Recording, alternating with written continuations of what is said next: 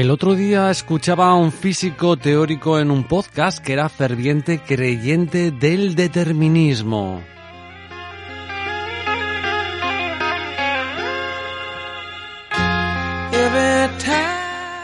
El determinismo lo que viene a decir es que desde el inicio del tiempo, o sea, desde el Big Bang, todo lo que ha sucedido, sucede y sucederá ya está determinado.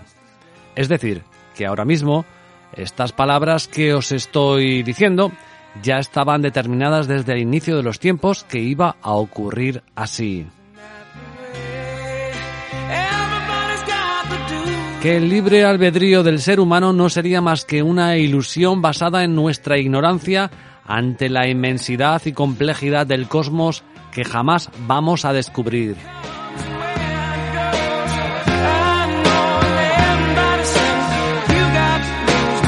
Nuestra finitud en el tiempo como seres humanos sería como un segundo nuestro para el universo y para la historia del tiempo. Si esto fuera así, y se tuviera constancia de ello, se crearían numerosos problemas sociales y éticos, porque siempre existiría una excusa supeditada a algo más por encima de nuestros actos, y eso sería terriblemente peligroso en este mundo que vivimos en sociedad.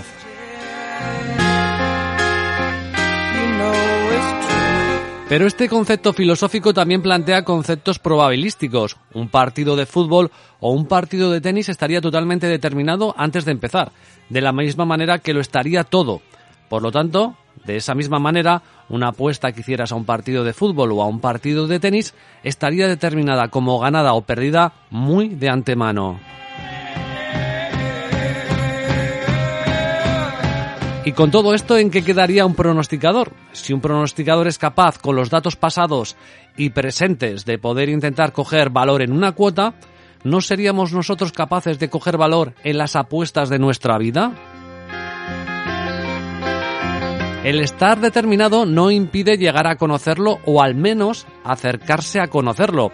¿Podríamos, en base a nuestros actos pasados, poder sacar conclusiones de cara a conocer ese futuro nuestro? Y de ser así, ¿de qué nos serviría?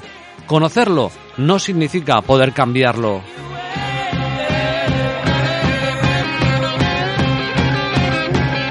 Probablemente si esto fuera cierto es mucho mejor vivir en la ignorancia, en una falsa realidad en la que creas que tus actos y decisiones permiten crear tu propio camino y que ese camino no está ya escrito y marcado. O ya no mejor, sencillamente es la única manera de poder vivir en un determinismo, vivir en una falsa realidad. Quizá esa famosa frase de la ignorancia da la felicidad tiene un sentido más trascendente de lo que creemos y usamos. Bienvenido, bienvenida, comenzamos.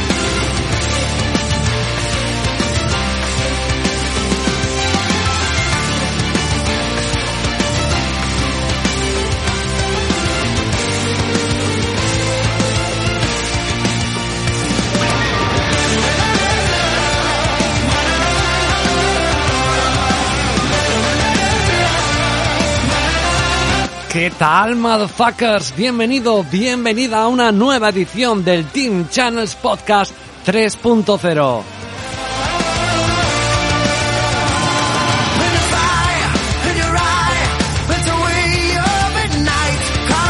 ¿Qué tal? ¿Cómo estáis? Comienza el fin de semana y con ello comienzan los eventos deportivos y comienzan las ligas de fútbol.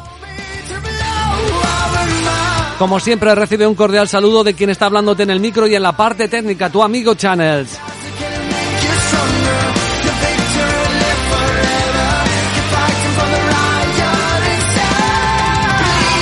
Como siempre, escuchándonos a través de iVoox, pero también a través de otros agregadores de podcast como Spotify, Google Podcasts, iTunes, etcétera.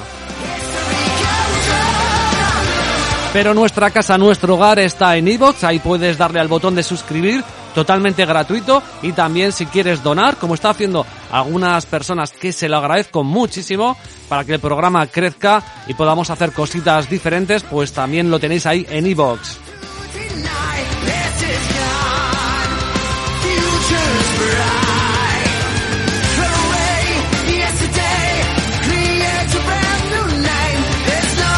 Preparados pues con todo el Team Channels de fútbol para compartir con vosotros risas, buen rollo, fútbol por supuesto, pronósticos y todo lo que depare esta tertulia deportiva del Team Channels Podcast.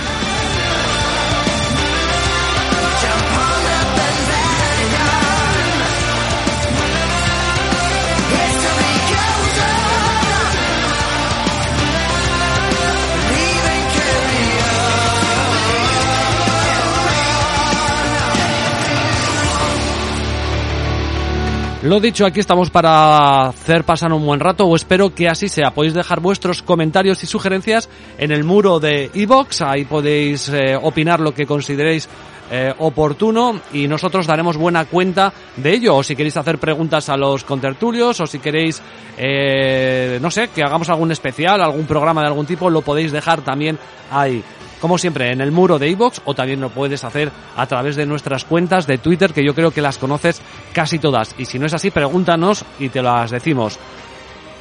En fin, que arrancamos, que comenzamos, empieza el fin de semana, empieza lo bueno, empieza el descanso para la mayoría del pueblo y del vulgo. Y aquí estamos eh, en la tertulia de fútbol del Team Channels Podcast. Bienvenido, bienvenida, gracias por la escucha.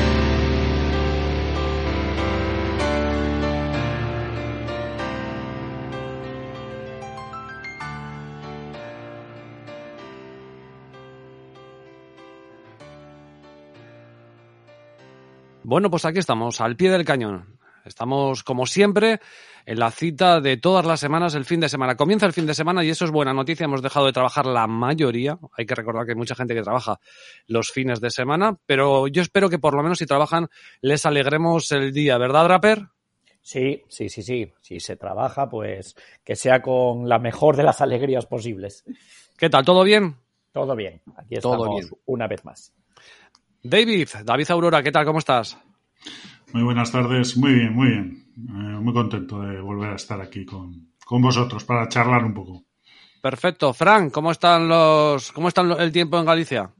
Pues viento y agua es lo que toca. Toca, es lo que toca. alerta naranja de esta temporada en la costa, así que cojonudamente aquí en casa. Los de allí estáis ya más que acostumbrados, ¿eh? Sí. Siempre con el tiempo a, a malas, ¿eh? Es lo que toca. Es lo que toca. Bueno, y estamos, lo que toca es eh, hablar de, de, fútbol o de lo que sea menester, porque con tanto tema de actualidad nunca sabemos en qué podemos acabar. Pero bueno, hoy viernes tenemos partidos que, que, comienzan, pero no vamos a llegar, y no sé si alguno de ellos quiere comentar algo, pero sobre todo, por ejemplo, Draper, eh, un partido, bueno, que nos lo han clavado el, el, el, viernes, no sé muy bien por qué, este derby de, de Turín, Juventus-Torino. Sí, el derby de la mole. Eh, lo ponen el viernes por, por la cercanía de Champions y para que la Juve tenga más tiempo de descanso.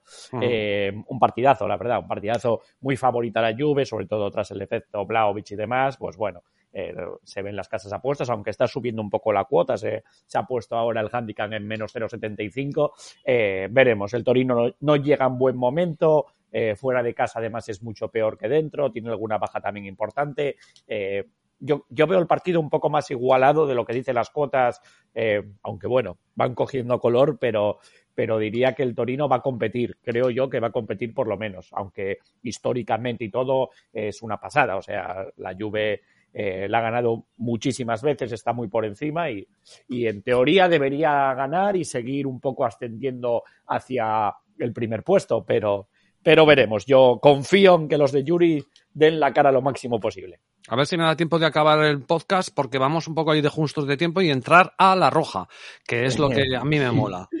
Correcto. Eso es. Y luego también tenemos un partido muy interesante en la Bundesliga a las ocho y media, pero eh, bueno, lamentablemente no podemos llegar. Eh, el Mainz Bayer Leverkusen, un Leverkusen que, bueno, pues viene bien. Sí, sí, sí, viene, viene bastante bien y, bueno, y ha hecho una cosa muy buena, que es, que es quedar campeón de grupo en la, en la Europa League y se ha librado de, las eliminatorias, con lo cual viene, llega fresquito para el partido de, hoy. Eh, aquí, pues bueno, hombre, muy favorito, bueno, bastante favorito en las cuotas. Eh, dará mucha guerra al Mainz, que es uno de los mejores equipos en casa, y yo aquí me he tirado, me he tirado los goles al, al over 2.75. Una pena no poder llegar, pero eh, hasta que no tengamos tantos seguidores como el Chocas, pues yo no puedo pagar a esta gente, pero todo se andará poco a poco. Y tenemos también a las nueve de la noche el Elche Rayo Vallecano. Eh, Fran.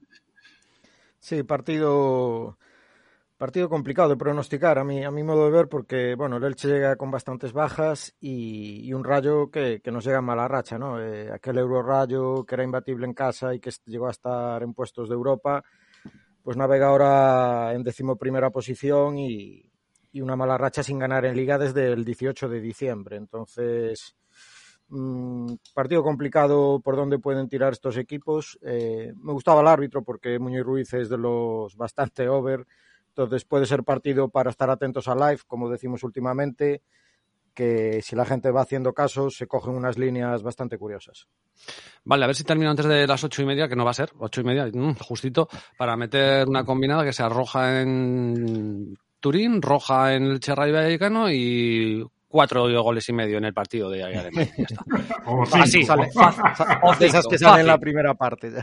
Fácil, fácil. Oye, mira, eh, hay una cosita, a mí esto me encanta porque, porque los propios eh, oyentes son los que dan un poquito de, de, mordiente ¿no? al, al, podcast. Y nos decía Walking Dead que es un figura, porque es un muy buen chico, además no lo conozco de nada, ¿eh? pero participa en el Twitch, eh, participa en el tema de tenis, participa en el fútbol y siempre con, con o sea, con, con, criterio, ¿no? Y decía, sé que no cabe todo en el podcast, nos me escribía en Twitter, pero la temporada del Ayas creo que merece una mención. Partidos de liga en casa, 46 goles en 12 partidos. Champions, líder de grupo y máximo goleador para por ahora a Haller con 10 goles, ex Eintracht de Frankfurt, juego apabullante y no recibe goles. Quizá aquí, David, eh, que puedes decir algo porque, bueno, estaba hablando de, de Haller, que lo, conocerás un poquito más. Sí, sí, eh, bueno, yo, a ver, cuando tengo un ratito veo, un poco el fútbol holandés. Eh, muy bien al fútbol, pero quizá lo más sorprendente de todo es, son los, los cinco goles que han encajado en, en la Eredivisie, yo no, sé si, bueno, imagino que van veintitantos partidos, o sea que... 22, sí. Es, creo, que lo miré, lo miré el otro día y eran, eran cinco goles, el otro día goleó al, vi un ratito contra el Twenty, que va, que va cuarto y tal, y, y bueno, tiene unos fenómenos, hay eh, Anthony, el mismo Galey, y bueno, Tadic, que, que en, en la Premier no funcionó, pero aquí está el tío como en casa. Es un bucle, ¿verdad, Draper? El, el Ayas, ¿no? Que cada cierto tiempo saca una jornada de jugadores que terminan probablemente en equipos eh, más importantes como ha sido tiempos pretéritos, ¿verdad? Sí, sí, sí, sí. Nosotros, el Milán con el Ayas tiene también muy buena relación. Eh, eh, ya lo conté, cuando estuve de viaje en Valencia me sorprendió que en el, el único partido que encontré para ver en Champions al Milán eh, estaban muchísimos aficionados allí del Ajax con la camiseta y demás, gente eh, holandesa, y, a pesar de que ya estaban clasificados, el audio en el bar lo pusieron para el partido del Ajax porque, porque decían que eran muy fieles y venían, iban todas las semanas a, animar y estaban realmente emocionados. Con alguno que pude eh, hablar un poco, pues sí, sí, estaban muy empichados por la, por la temporada que llevan. Así que esperemos que es un equipo que normalmente hace muy buen fútbol y, y bueno, es un equipo divertido de ver es que Fran, eh, la cantera que ha sacado, los jugadores que ha sacado eh, el Ajax, eh, que han terminado luego siendo importantes en un montón de ligas. Sí, aquí sin ir más lejos, eh, cuando Van Gaal casi lo clona, ¿no? Con la época de Lidmanen, los hermanos de Boer, los grandísimos jugadores Reisiger y Bogarde y bueno, la verdad es una pasada este año, o sea, es que te pones a mirar partidos del Ajax y cuatro goles, cinco goles, eh, sería, sería el equipo de Don ideal para los over, así, así no se meterían contigo. Eh, sonaba, sonaba lateral derecho, ¿no? Mazawi y, y el izquierdo, Tagliafico, sonaron para el Barcelona. Y bueno, eso, arriba con Haller, Anthony. La verdad es que podían cambiar el escudo y poner el ave fénix, porque el espolio que le hacen los grandes europeos cada cierto tiempo y cómo renace de sus cenizas es una pasada este equipo. Muy, muy, mm. muy gustoso de ver partidos de él, desde luego. Bueno, veremos a ver lo que hace también por ahí en, Champions y espero que se haya quedado un poquito contestada por lo menos la, la cuestión a la que nos hacía referencia Walking Dead Bex y cualquiera que quiera preguntarnos algo bien a través de Twitter o de iVoox, desde luego, si está en nuestra mano y, tenemos conocimiento de ello, lo, lo, haremos. Bueno, pues vámonos ya para el sábado, que es donde podemos eh, ya entrar con, con chicha. Vamos a empezar con Italia, que tiene tres partidos el sábado y los, eh, eh, metemos de golpe. Y además, no sé qué habías dicho tú en Twitter, que querías hacer algo hoy eh, diferente. No sé muy bien a qué te refieres, porque yo no sé nada, vengo en pelota picada. bueno, hoy no. Ya de aquí al final de temporada voy a contabilizar un poco los picks y, como lo que digo siempre, como en el grupo premium, lógicamente no puedo repetir cosas aquí, pues vamos a cambiar de casa para ir a esto que ya había eh, dicho anteriormente y, meter eh, esta apuesta que me gusta bastante, que es un gol en cada tiempo. Eh, y bueno, son cuotas en torno a 1,70, no son cuotas altas, pero depende del porcentaje de acierto, puede haber gran rentabilidad. Entonces, yo lo voy a sacar como pick sueltos, que también así los voy a jugar yo y luego, bueno, pues si alguien quiere también combinarlos todos o lo que sea. Bueno, así también te sacas una estadística, ¿no? De ver si es una fórmula que, que... Ah, con, cinco apuestas no se puede hacer, pero si te lo haces a lo largo de la temporada puede estar interesante, ¿no? Eso es. Yo creo que, va a ser una apuesta que sí va a tener eh, valor, a pesar de cuotas bajas. Creo que es una apuesta que creo que es interesante este mercado. Pero esta, esta es la, huelga a la, Casa Verde, ¿no? Que hablamos, ¿o qué? Correcto. Además, Guillermo Colinas, entonces. Eso es, eso es, porque la Casa Verde además no hace más que, es que yo no lo por entiendo. Saco. Sí, no lo entiendo. Yo, yo ayer eh, no estaba en casa y, fuera no fui capaz de apostar. Quería apostar en un live cuando iba perdiendo la Atalanta y no fui capaz porque me pedía la ubicación, ponía la ubicación y, y no pude hacerlo con ellos tuve que hacerlo con otro. Pero, pero al final es que no, no lo entiendo. No entiendo por qué ponen. Entiendo lo de la seguridad y bla, bla, bla, pero, pero es que estos son errores, yo creo, ya de la propia web o. sí, sí, sí, son, para mí son errores de programación claros que han metido ahí una versión que, que realmente para tirarla atrás necesitarán eh, reprogramarla y llevará un tiempo. compañeros, compañeros a la huelga. Eso es, allá vamos. Sí, sí, bueno, ya veremos a ver qué huelga podemos hacer porque la verdad es que en algunos mercados es muy complicado encontrar en otras bookies, pero bueno, eh, con Draper lo haremos así. Vámonos eso, a Italia. Vámonos a Italia que tenemos tres partidos. Tres de la tarde, el sábado, Sampdoria, Empoli. Seis de la tarde, Roma, Verona. Y a las nueve menos cuatro, menos cuarto, perdón, Salernitana, Milán. Eso es. Eh, vamos primero con el Sampdoria Empoli, que es uno de los equipos seleccionados para esta nueva apuesta, cuota 1.67, que hay goles en el, en el partido en ambos tiempos, ya decimos, de cualquiera de los dos equipos, que anotan en la primera parte y que anotan en la segunda parte. Eh, son equipos, digamos, eh, muy interesantes, equipos de medio pelo, pero que juegan a un fútbol más o menos atractivo, sobre todo el Empoli lleva una temporada muy regular, fuera de casa números espectaculares, mucho mejor que en casa. Eh, fuera de casa, cinco victorias, cinco empates y solo dos derrotas. Es, esto es bestial para un equipo, el Empoli, que, tiene tan poquito presupuesto, jugando realmente bien. Eh, seis partidos sin perder fuera, o sea, cosas que, que parece que son de, de, un club de más entidad, lo que pasa que en casa no, no reafirma tanto. Y la Sandoria con la llegada de Gianpaolo, pues jugando eh, bien, el otro día no hizo buen partido, pero pero la última vez en casa sí que jugó muy bien con un 4-0, el otro día con el Milán perdió solamente 1-0, pero, pero digamos estuvo bastante gris arriba. Eh, Jovinko todavía no es seguro si estará para jugar, Caputo y Sensi sí parece que formarán arriba el ataque. Y si miramos un poco estas estadísticas de lo de los tiempos, podemos ver que la Sandoria en casa eh, han cumplido esto de marcar los dos tiempos 11 veces y solamente dos no.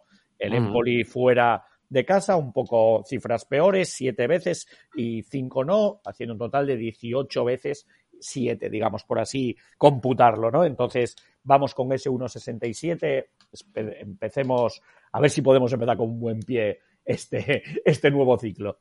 Perfecto, pues ahí tenemos el, el, primer partido y luego a las 6 de la tarde tenemos Roma-Verona, una Roma que, no sé, no sé, cuéntame, pero yo no la, no la veo muy, muy allá, ¿eh?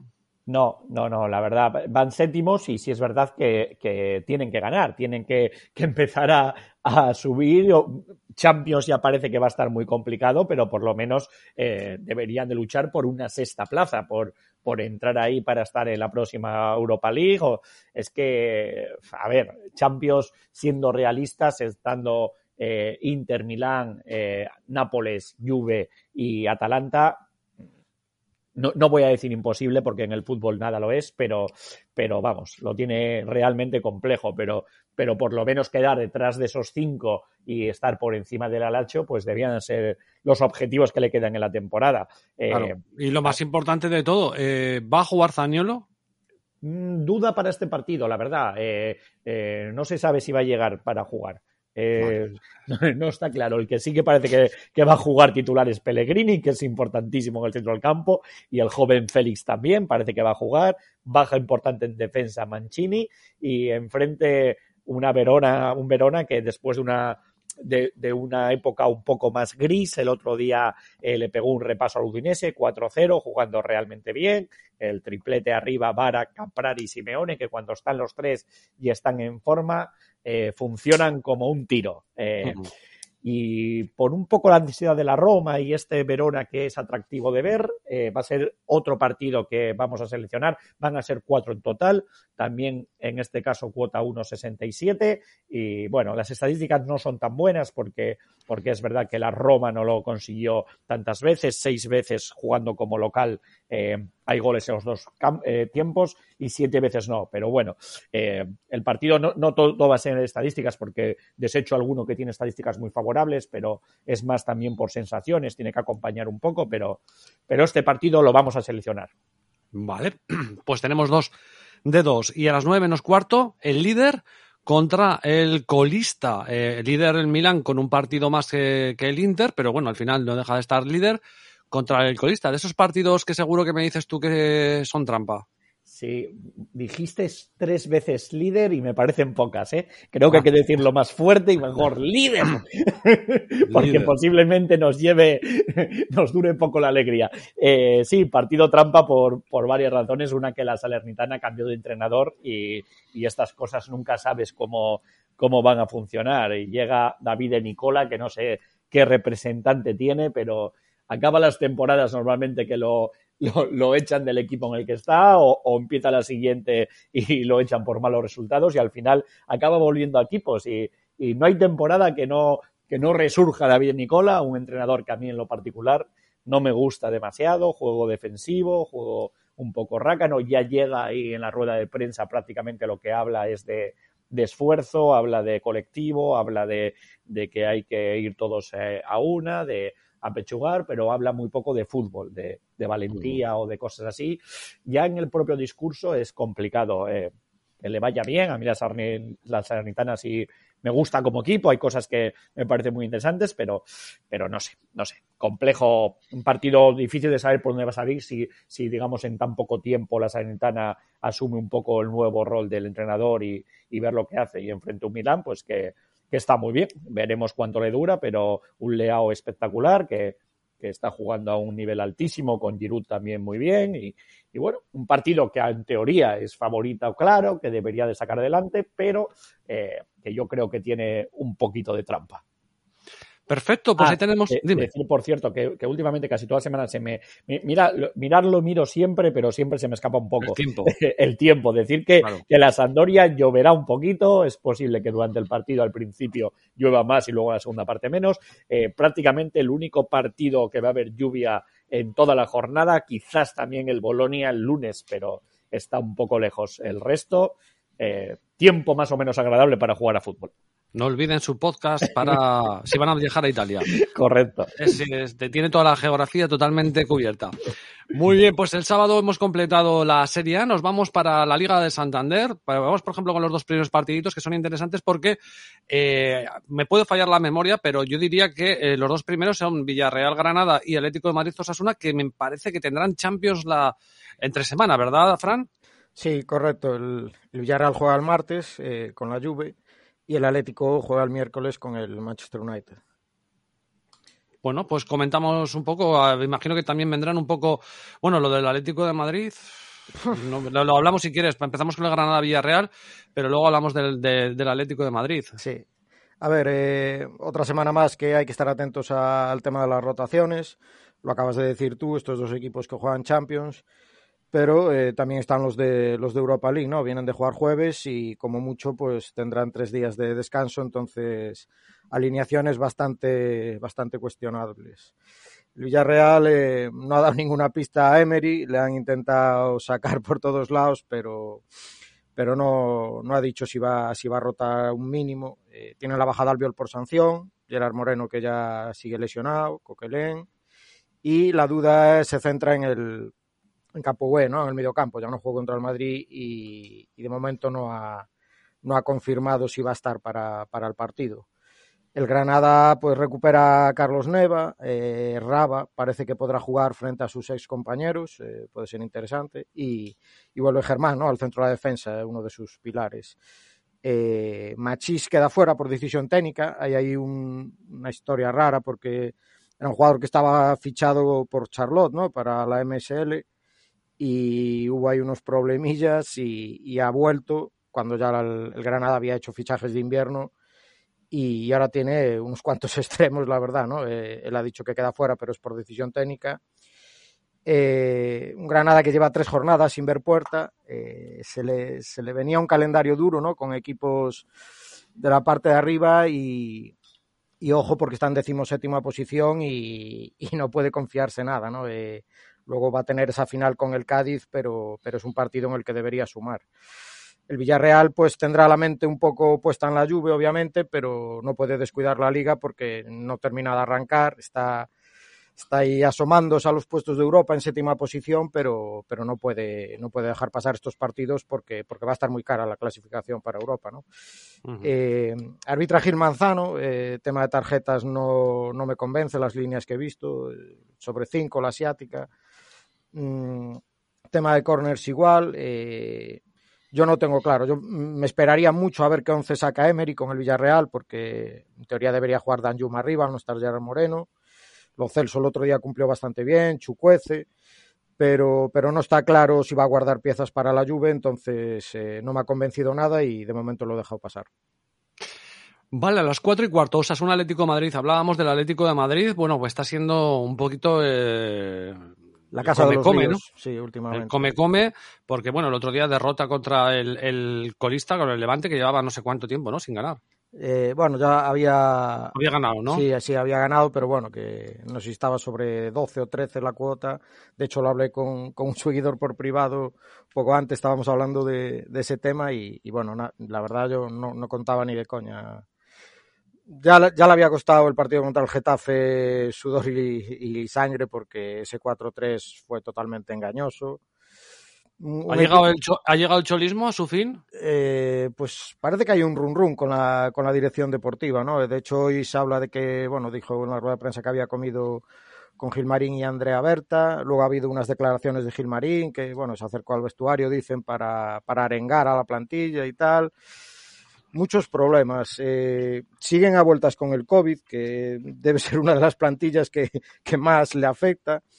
Eh, por ejemplo, Lemar es baja de última hora, ¿no? Por contacto estrecho con un positivo, es lo que he leído. Y, y, el que parece, los que parece que ya han entrado son Carrasco y Hermoso, que vienen, que vienen de pasarlo.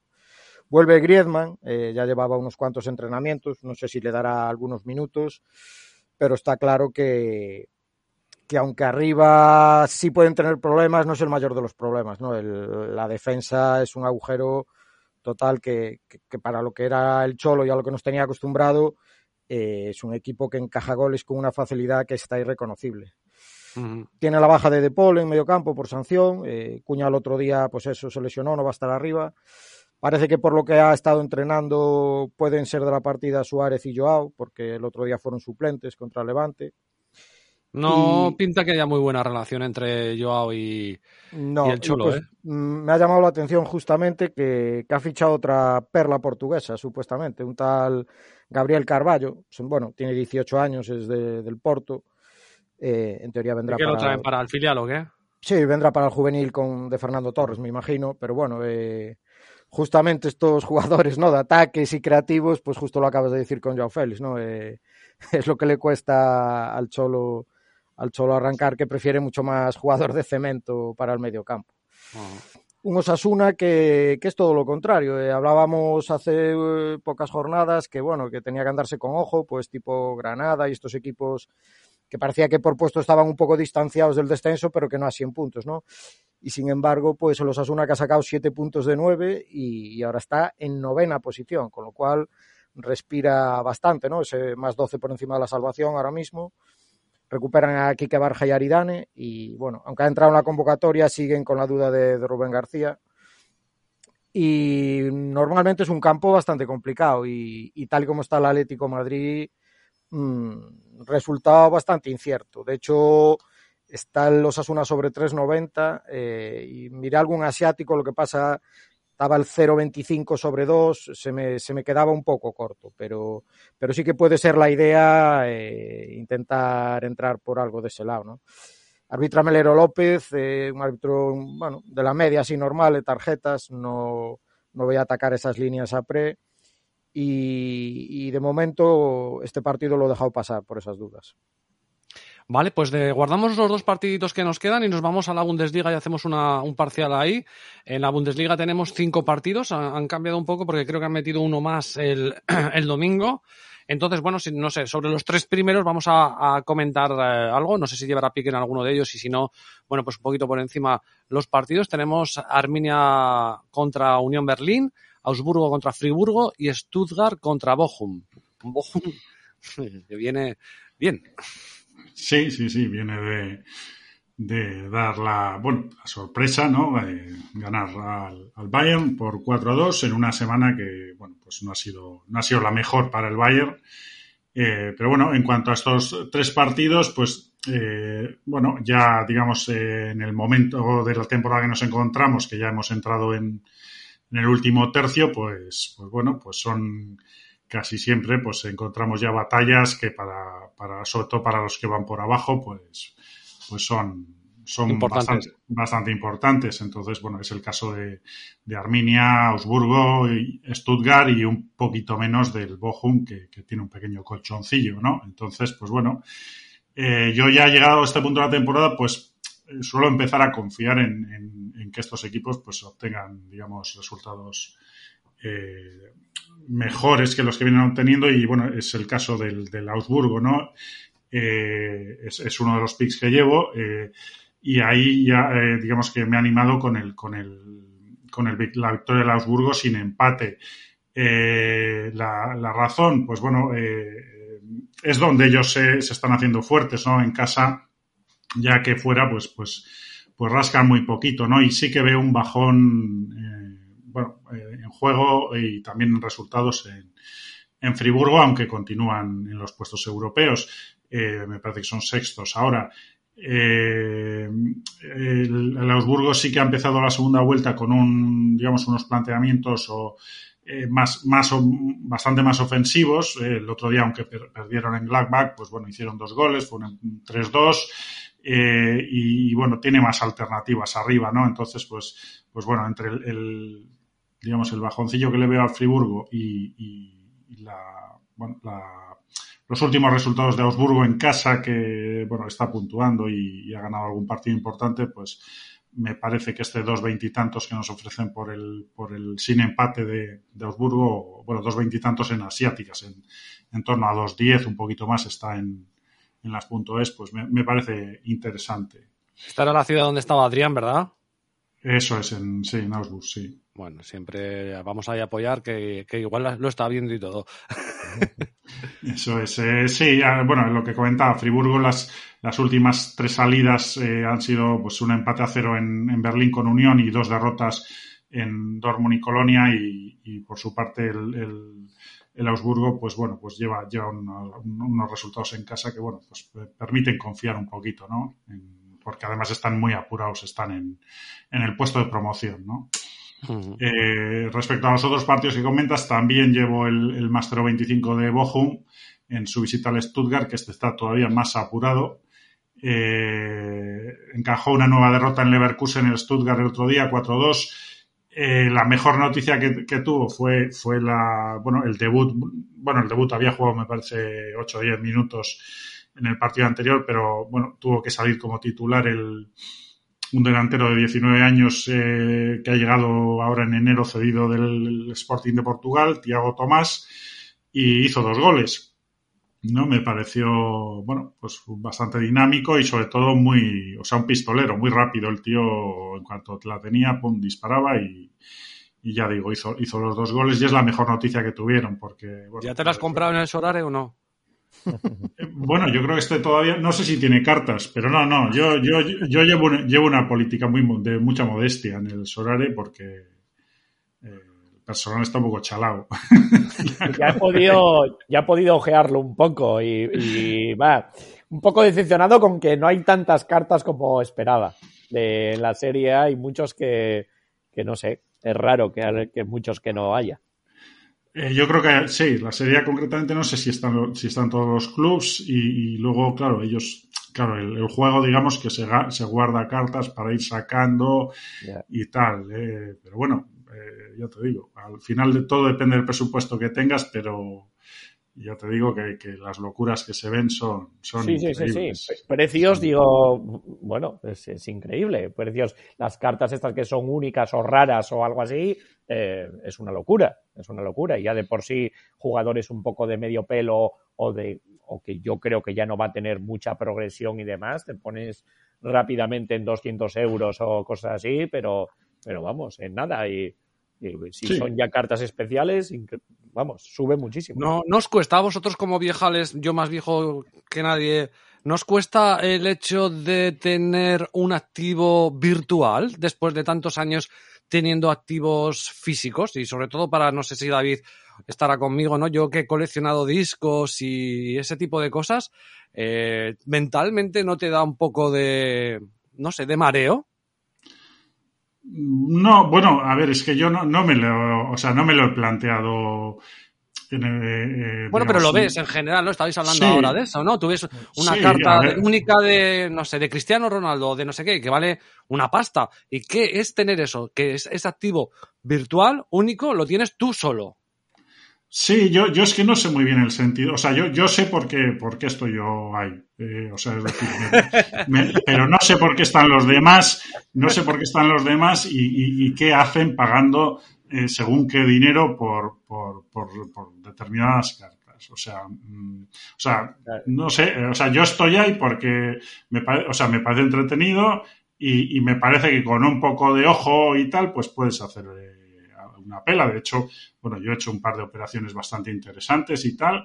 Eh, pero claro, es como todo, es como si vas al, tema de las apuestas, si vas con una banca de 100 al principio o con una banca de 100.000. Eh, bueno, si vas con una de 100.000, más te vale saber cuáles son los básicos de, de las apuestas antes de empezar, ¿no? Entonces, pues, a mí me da la sensación de que el personal, pues bueno, habrá de todo, ¿eh? Pero se ha vuelto un poco loco porque, claro, este tipo de cosas cuando, cuando entras, digamos, eh, pronto, pues bueno, se, se, hacen unos beneficios y unas cosas. A mí me da la impresión de que ahora mismo hay mucho personal eh, intentando desembarazarse de cartas y tal que no, que, se los va a comer con patatas. Vamos, yo, creo que muchos, yo creo que muchos siguen la moda, ¿no? Es lo que está ahora de moda, los NFTs y este tema de activos digitales y, ah, pues parece que si no tienes no no estás, no estás en la onda, ¿no? Pero yo iba más a un concepto filosófico, Draper. No sé si estás un poco conmigo, ¿no? O sea, no conmigo, perdón, no en, en, que estás de acuerdo, ¿no? Sino que a mí, yo estoy hablando como un servidor que está hablando en el micro, me cuesta mucho eh, pagar un dinero por tener mm, un activo coleccionable virtual porque durante 40 años eh, mis activos que he comprado han sido físicos, ¿no? Entonces, como mentalmente, entiendo que, que, a lo mejor para la gente más, más joven es, eso es, es, así. Pero a mí me cuesta, ¿eh, Draper? Sí, eh, sí, yo también. O sea, toda esta moda, todo lo de NFT, NFT y todas estas cosas de, de una firma digital para un cuadro o cosas así, o una imagen y, y todo esto de coleccionar cartas virtuales yo en eso la verdad que no entraría ni... una cosa es, pues yo estoy con David, yo estoy aquí también echando por ahora un ojo eh, para ver un tema de inversión, como en algún momento se puede invertir en cosas que ni ves. Yo te puedo poner un ejemplo de algo que, que, invertí hace tiempo, que fue, por ejemplo, en un cuadro que en mi vida vi. Y fue un cuadro que yo compré porque era una trilogía y otra persona tenía dos y sabía que en algún momento me lo iba a recomprar y bla, bla, bla. Pero yo ni siquiera lo tenía conmigo físicamente. En realidad es un poco lo mismo porque, porque yo fue solamente una operación para intentar luego tener beneficio económico. Pues aquí un poco igual. Tú puedes comprar una carta y ver si luego esa carta sube. Lo que estoy con David. Claro, pero yo, yo cuando me compraba un, un disco raro, me lo voy a inventar, del Led Zeppelin, sí. me compraba el disco raro del Led Zeppelin porque me gustaba el Led Zeppelin. Sí, sí, sí, sí. Quiero decir, que luego puedes, joder, luego puedes ser que se muere Robert Plant y todos estos y se cotiza y dices, bueno, pues es que ya, mira, pues lo puedo vender, ¿no?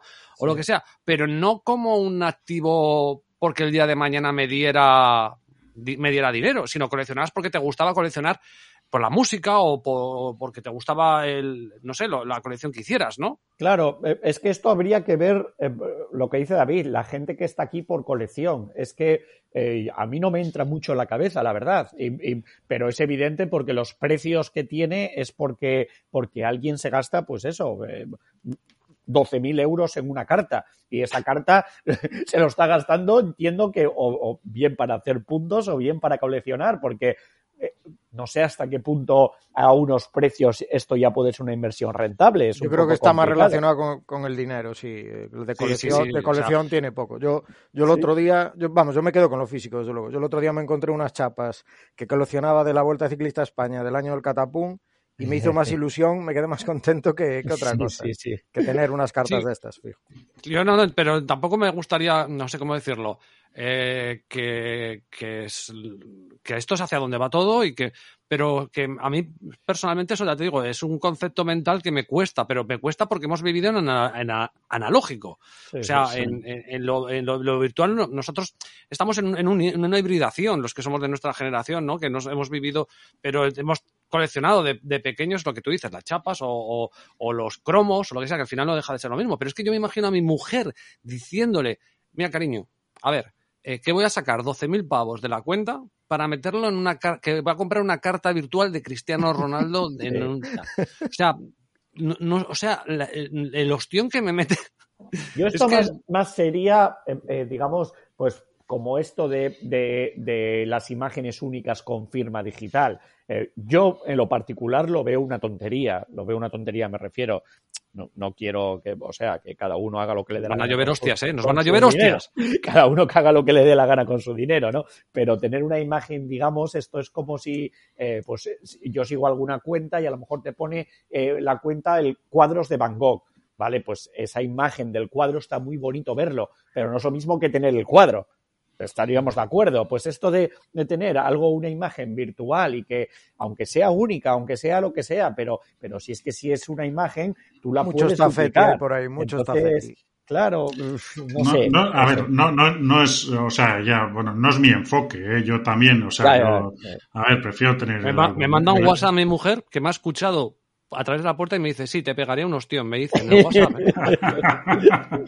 no, yo, mira, yo, a, ver si soy capaz de explicar. O sea, vamos a ver, eh, a mí me proporciona eh, mucho entretenimiento el, mirar ese mercado y tal, y, luego está la satisfacción de tener razón, ¿no? Que, esa, que siempre, eso no falla. eso, es, muy, parecido a las apuestas, perdona que te interrumpa. Pues es que es, es que yo, me, yo lo enfoco así, o sea, yo básicamente, o sea, lo que, lo que yo, o sea, yo me he metido ahí con unos principios. El, el, primero es que el dinero que yo he puesto, ya os comenté, en torno a 500 euros, 530 creo que, eh, no voy a meter una pela más. Entonces, en ese sentido es muy, muy parecido al que... Tiene un bank, un bank, de, un bank en una casa de apuestas, ¿no? Eh, es, eso es.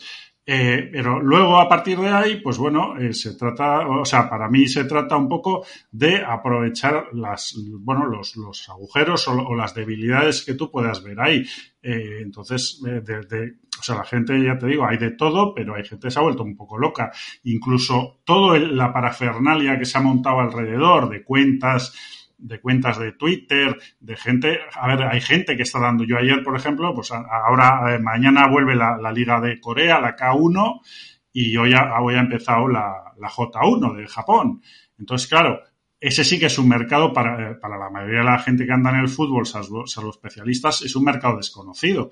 Pues bueno, al final han surgido un montón de cuentas y tal que te informan mejor o peor de, de, de esas, de, esas ligas para que tú puedas saber alineaciones y, si, si el titular va a ser fulano o mengano o tal. Claro, esas cuentas algunas tienen su Patreon, otras tienen, piden su eh, que les pagues el café, no sé qué tal. O sea, es decir, se está montando todo un negocio paralelo. Eh, ¿Qué pasa? Que yo veo más riesgos que oportunidades. O sea, es decir, ahora, por ejemplo, hoy he estado leyendo eh, esto ya lo comentó Nubet en su momento. Eh, la, Premier League se está planteando, digamos, eh, ¿cómo se dice?, licenciar sus NFTs, lo que serían sus cromos, de, o sea, a partir de imágenes creo que de Panini y tal, eh, y hay cuatro, digamos, cuatro compañías que concurren. Tres yo creo que ya tienen algún tipo de juegos de estos fantasy en Estados Unidos, de, los deportes profesionales. La cuarta es Sorare. Y precisamente Sorare está, está investigada por la Comisión Nacional del, Juego. porque, sí, porque lo dijeron que en la Premier no podía entrar si no entraba como si fuera parte de, de licencia del juego, ¿no? Eh, bueno, no está resuelto el expediente. O sea, la situación ahora mismo Es, que, es que la Premier quiere, o sea, los clubes de la Premier están por la labor porque son, es mucho dinero lo que les ofrecen por licenciar sus productos o sus, sus NFTs, pero la comisión del juego le ha dicho, oye, esto está pendiente así, tú verás en donde te metes. O sea, porque nosotros estamos advirtiendo a los usuarios ingleses que de momento eso no lo vemos. Entonces, por ejemplo, eso, eh, al respecto de los riesgos que te comentaba, eso podría ser un golpe importante para, para, para que los, las, las, fotos o los NFTs de futbolistas ingleses o tal, en un momento dado, o bien la, la Premier los licenciase a otro a otro de los de las compañías que concurren o que al final mm. se echasen para atrás, ¿no? Entonces, o sea, hay los riesgos, aparte de los riesgos asociados a, las actuaciones de los jugadores, lesiones, tal, etcétera, etcétera, descensos, claro, están en este tipo de riesgos y entonces, claro, el que haya entrado ahí con mucha pasta, pues él sabrá cómo, cómo lo, ha medido, lo ha medido, pero en realidad, digamos, tú cuando compras una carta estás expuesto a los mismos riesgos que cuando compras a un jugador de fútbol de verdad.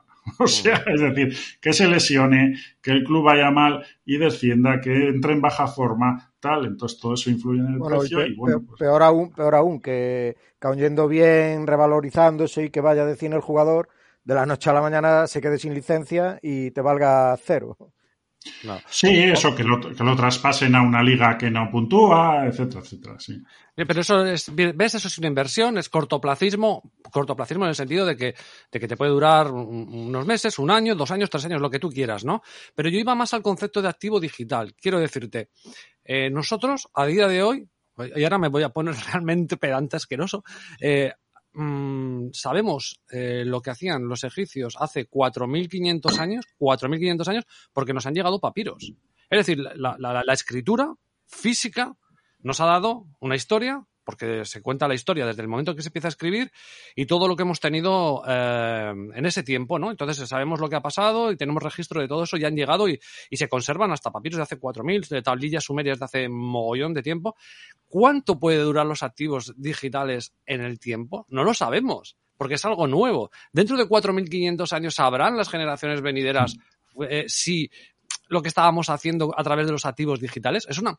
A ver, que nadie me, me, trate como un viejales, que lo soy, pero yo me dedico a la informática. Y por lo tanto, y además es que estoy en un, en un entorno de negocio donde vendo activos digitales. Es decir, que sé lo que hay. Pero que me, hago una pregunta de vez en cuando con ese concepto filosófico. No sé, Dora, si alguna vez te la haces o, o llegas a pensar en eso. Igual es demasiado, no sé, eh, largo placista, ¿no? Pero a veces me lo pregunto. Hombre, yo tengo la esperanza que dentro de 5.000 años eh, alguien escuche estos podcasts. Está lo mismo. lo escuche y diga, ¿cómo? ¿Que la Salernitana qué? Digo, no sé. La Salernitana, ciudad que fue bombardeada en 2135 Correcto. por los ucranianos. No sé, es, es complejo. Si es verdad que, que esto de serviría para muchísimas cosas, ¿eh? porque si es verdad que antiguamente yo creo que la humanidad teníamos eh, bueno, teníamos, no, tenían eh, más como espíritu de trascender y ahora incluso para, por esculturas, edificios y demás, no parece que vayamos eh, en, teniendo muchas más herramientas, pues antes se construían templos de otra manera, más, digamos, como más ostentosos y más para perdurar en el tiempo, que ahora parece que no vamos enfocado en esto. No sé, quizás también es un poco por nuestra prepotencia que creemos que ya estamos en la cúspide casi de la evolución y, y veremos veremos. Yo diría que, que, estamos todavía muy abajo. No sé. No sé, a veces me hago ese planteamiento. Lo dejo ahí, lo dejo ahí con poso por si alguien quiere comentar algo y me parece súper interesante. Vamos a ir terminando con la Bundesliga los tres primeros partidos que creo que estábamos, no sé en cuál estábamos sí, ya. Me, pa me, parece que estábamos hablando del Stuttgart Bochum. Sí.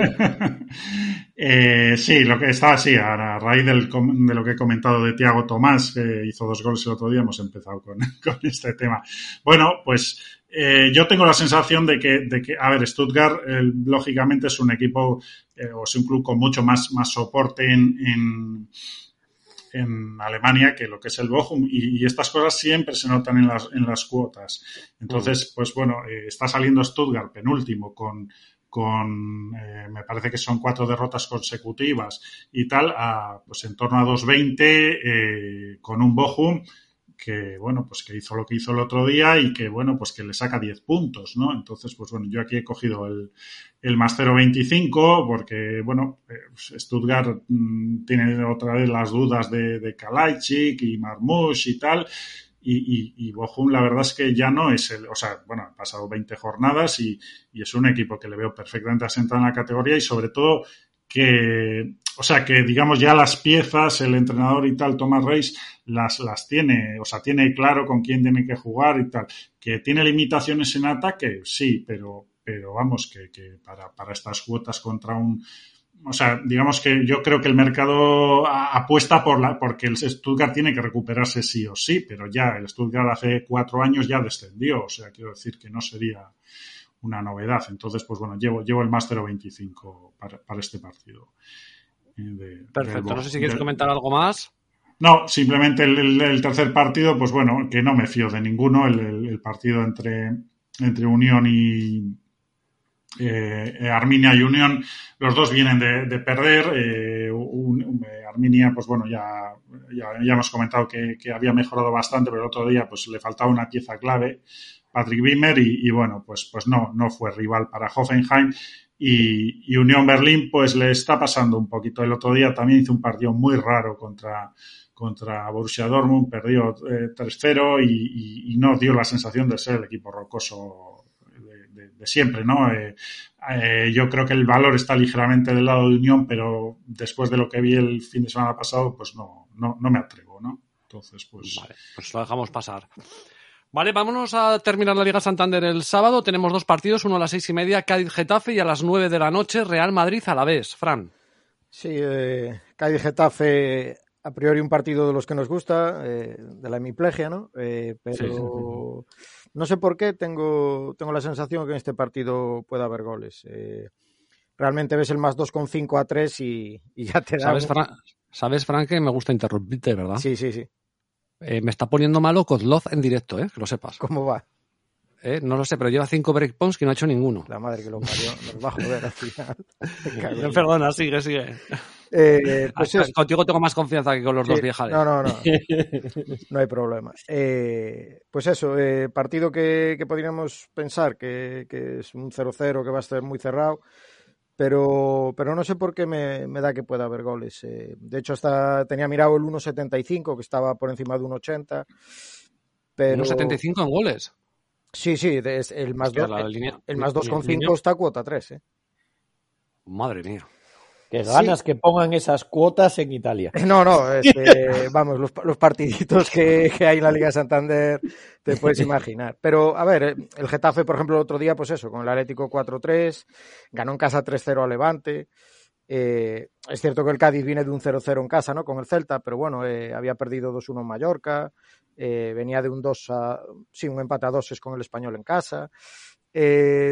Son partidos que se puede aprovechar eso, que, las bookies van por, lo que se espera a todo el mundo y, a lo mejor se puede aprovechar algo. Tema de tarjetas, está el amigo Alberola Rojas, eh, que por lo cual no vamos a entrar. De hecho, la línea está en 4,5, que sería, sería bastante apetecible en otros partidos, pero bueno, a unos 72 aquí nada. Eh, un Cádiz que, que, tiene que espabilar ya, ¿no? Es un partido crucial por la permanencia porque no termina de arrancar con ese buen juego. El otro día incluso falló el Celta al penalti al final, que le podía haber costado ese punto, pero el Cádiz tiene que sumar de tres en tres. Decimonoveno, 19 puntitos, hay que salir de ahí, ¿no? Eh, Getafe un poco más desahogado, decimos esto, 25 puntos. Esa derrota con el Atlético que, parecía que se iba a llevar el partido y, y al final esa, esa, remontada en extremis del Atlético, pero bueno, eh, Borja Mayoral que sigue demostrando que ha sido un buen refuerzo. Unal el otro día se tuvo que retirar con molestias, pero parece que va a poder estar de la partida. A mí me gusta bastante este Getafe y bueno, esa cuota 2.55 incluso podía ser, podía ser tocable. Mm, tiene bajas en defensa, sigue con Matías Olivera, eh, Carlos Aleñá tampoco va a estar en medio campo. Mm, al final me he decidido por no tocar, pero ya esa línea de gol seguramente aún le siga dando vueltas, de momento lo he dejado pasar. Qué buen gallego estás hecho, macho. Eh, sí, tío, das vueltas como un pirulo y luego no lo toca, no lo toca. Real Madrid a la vez, un Real Madrid que viene de jugar contra el Paris Saint Germain y que casi lo mejor de ese partido fue, según dice todo el mundo, yo estuve viendo un ratito, pero tampoco soy un especialista, eh, que lo mejor fue el resultado, porque parece ser que el PSG le pasó por encima. Sí, eh, bueno, un, un, planteamiento que ya había dejado bastante claro Ancelotti en sus declaraciones, que no es que fuera por el 0-0, pero, pero casi, ¿no? Eh, a esperar todo al partido de vuelta y, y bueno, el, el, Real Madrid que, que, prácticamente no tiró a gol, que, que, casi no pasaba de medio campo y, y embestidas continuas del PSG y, y, Mbappé pues haciéndole un hijo a Carvajal, sino dos. Uh -huh. eh, a, a, mí que, que puedo interrumpir un sí, sí, sí, a mí que, que, vi el partido eh, que no suelo eh, ver a lo mejor no tengo muy muy ojeados a, a estos equipos eh, decir que, que, más allá de Mbappé y todo esto el golazo que hizo y, y que obviamente mucha calidad arriba me pareció que en el medio campo eh, Berratti y Paredes no. impusieron eh, su ley, o sea que... Berratti, hizo un partidazo, sí, sí. Eso y, fue y, impresionante. Y, y, Paredes también, ¿eh? A mí me parece que los dos que, que estuvieron, que, que, el partido del Madrid lo perdió mucho en el medio campo porque, porque recuperaban muchísimos balones y tenían posesión en campo rival y, y no sé, me pareció... Casemiro, me pareció Casemiro este año no, no, no, lo veo también yo y, y, la verdad que ese medio campo del Madrid eh, le están seguido con lo de las rotaciones por el tema de Modric y Cross que, que puede puede ser que acuse cansancio, que no terminan de, de estar muy, muy frescos y, y, en realidad el medio del campo de, del PSG se los, se los comió. Se los, se los, comió, sí, sí. Y si no llega a ser por alguno, porque en el Madrid, por ejemplo, eh, también me sorprendió para bien eh, Militao, que, que defendió sí. lo suyo y lo de Carvajal, que madre mía, que cuadro Carvajal, pero sí, sí, sí. defendió tremendo, tremendo, muy, muy buen nivel, si no, no sé yo. A ver, es un partido eh, en teoría este Alavés puede pagar los platos rotos, ¿no? Eh, viene de, su primera victoria con Mendilíbar, eh, la semana pasada 2-1 al Valencia, pero hay que ver el tema de rotaciones. Eh, si, efectivamente Ancelotti pues, puede dar descanso a Kroos, Modric. Mmm, no sé, arriba yo creo que también quedó algo marcado Asensio y, es posible que vuelva a confiar como el otro día en Villarreal en, en Bale o, el mismo Rodrigo. Eh, yo a pesar de esa victoria al Alavés, eh, no los partidos que he visto no, no veo muy claro. Han recuperado un, jugador esencial que es Lowe en, en medio campo después de venir de la Copa África. Y bueno, el peligro de arriba con Jesuelu está claro que, que, lo tiene ahí, ¿no? De los mejores jugadores que tiene. Pero sí que puede ser un partido en el que el Madrid, no sé, haga pagar los platos rotos a pesar de que hemos hablado en otras ocasiones de que con los equipos de abajo ha sufrido en el Bernabéu, ¿no? Elche, Cádiz, Osasuna, el otro día solo fue 1-0, por ejemplo, con el Granada, hace unas jornadas. Eh, sin embargo, me voy a arriesgar y aquí sí que voy a lanzar un pick. Eh, he visto el, handicap del Madrid, el menos 2, eh, por encima del par. Y, pensando en que, bueno, tras estos últimos malos resultados, el otro día el 0-0 en Villarreal, yo tengo en mente que sí que puede, puede hacerle pagar al Alavés el mal juego último y bueno, eh, yo veo ese menos dos eh, por encima del par con bastante valor. Esperemos que no nos lo comamos y, y, es lo que voy a jugar en este partido. Vale, perfecto, pues lo apuntamos. Y terminamos con eh, la Bundesliga con dos partidos, a las tres y media Wolfsburgo-Hoffenheim y a las seis y media Colonia-Eintracht. Sí, el Wolfsburgo-Hoffenheim, bueno, eh, los dos vienen, los dos vienen de ganar. Eh, después de, después de estar, me parece que han sido 11 jornadas sin ganar, pues eh, ha conseguido dos, dos victorias consecutivas. La, la, primera ante el colista Greuther Fürth y bueno, la del otro día de más mérito en, en Frankfurt. Y bueno, eh, y Hoffenheim ganó, ganó Arminia con bastante facilidad, ¿no? Arminia sin Patrick Wimmer. Las cuotas aquí pues las veo bastante ajustadas entre, entre que, que Hoffenheim tiene bajas en la parte de atrás y que, bueno, pues el tema de, que ya lo hemos comentado alguna otra semana, Wolfsburgo tiene una de, delantera nueva y que todavía no ha acabado de adaptarse, pues bueno, entre unas cosas y otras, pues veo, veo que más o menos está ajustado eh, lo que sí llevo un pique es en el, en el Colonia Eintracht de Frankfurt. Eh, aquí llevo el, el Master 25 del Eintracht de Frankfurt. Eh, un poco porque no está confirmado que, que, vaya a volver el, digamos, el principal goleador que tiene Colonia, el, el francés Anthony Modeste eh, que lleva, bueno, pues eh, la semana pasada no estuvo por enfermedad y me da la impresión, por lo que he oído hoy en la rueda de prensa, que, que tiene déficit de, entrenamiento. Y sin embargo, me imagino que Kostic sí volverá, jugó un ratito el otro día contra Wolfsburgo y sí volverá al, a la alineación del, del Eintracht, por lo que, bueno, pues eh, me parece que se.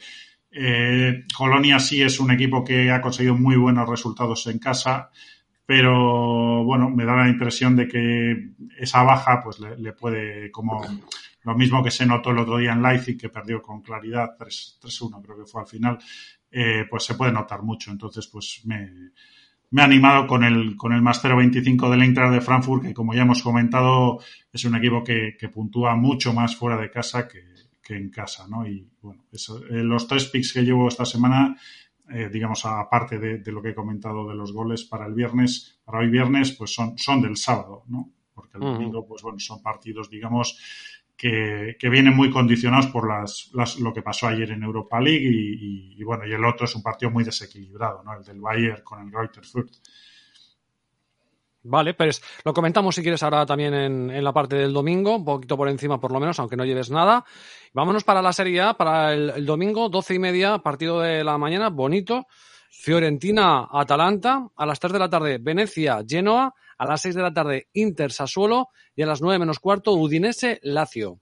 Sí, eh, muy buen partido este primero de la mañana, sí, Fiorentina. Bonito, a las doce y media sí. ahí con el Bermú. Sí, suena muy bien eso. Eh, es real que el Atalanta no está en el mejor momento. El otro día contra la Juve 1-1. Eh, le empataron muy al final, fue un golpe duro. Ayer también le costó eh, contra el Olympiacos, iban perdiendo 0-1, remontó con doblete de Gin City del central. Eh, bueno, eh, noticias un poco confusas también en la entidad, porque decían, eh, hoy salió la noticia que un, un eh, inversor americano iban a meter también dinero, iban a comprar Atalanta y lo daban prácticamente por hecho. KKR. ¿Eso en dónde? ¿En Atlanta? Sí, y, decían que iban a comprar el 85% de las acciones.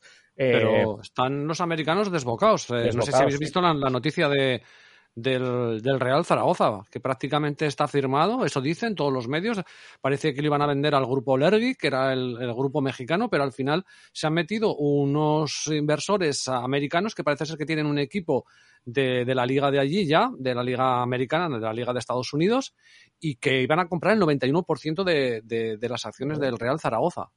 Sí, sí, están invirtiendo en fútbol. Yo vi alguna imagen peculiar, porque el otro día también en la final de la Super Bowl eh, y en otro evento, no me acuerdo dónde fue exactamente, en, América, eh, se veía en el público a mucha gente con en tablets y en móviles y tal viendo partidos de fútbol que coincidían eh, también en el mismo horario. Eso en una universidad, ¿verdad? Eso, en una universidad y en la final de la Super Bowl había gente en el estadio viendo partidos de fútbol, digo yo, pero... he visto la, imagen esa de que están en, en una aula con los, con los portátiles y creo que había como ocho o nueve personas viendo el Paris Saint Germain en Real Madrid, ¿no? En una ponencia, algo así, sí, sí, sí. Sí, o algo así, bueno, similar, ¿no? En una aula magna de estas típicas de universidad. Eh, joder, ¿está creciendo mucho el fútbol por allí o no? Claro, pero es que la, la, hispanidad que está metida ahí en Estados Unidos al final tienen esa relación, ¿no? Claro, claro. En este caso, por ejemplo, que hablábamos de lo de Atalanta, eh, eh, al poco de, darlo prácticamente por hecho la gente, eh, la propia entidad lo desmintió.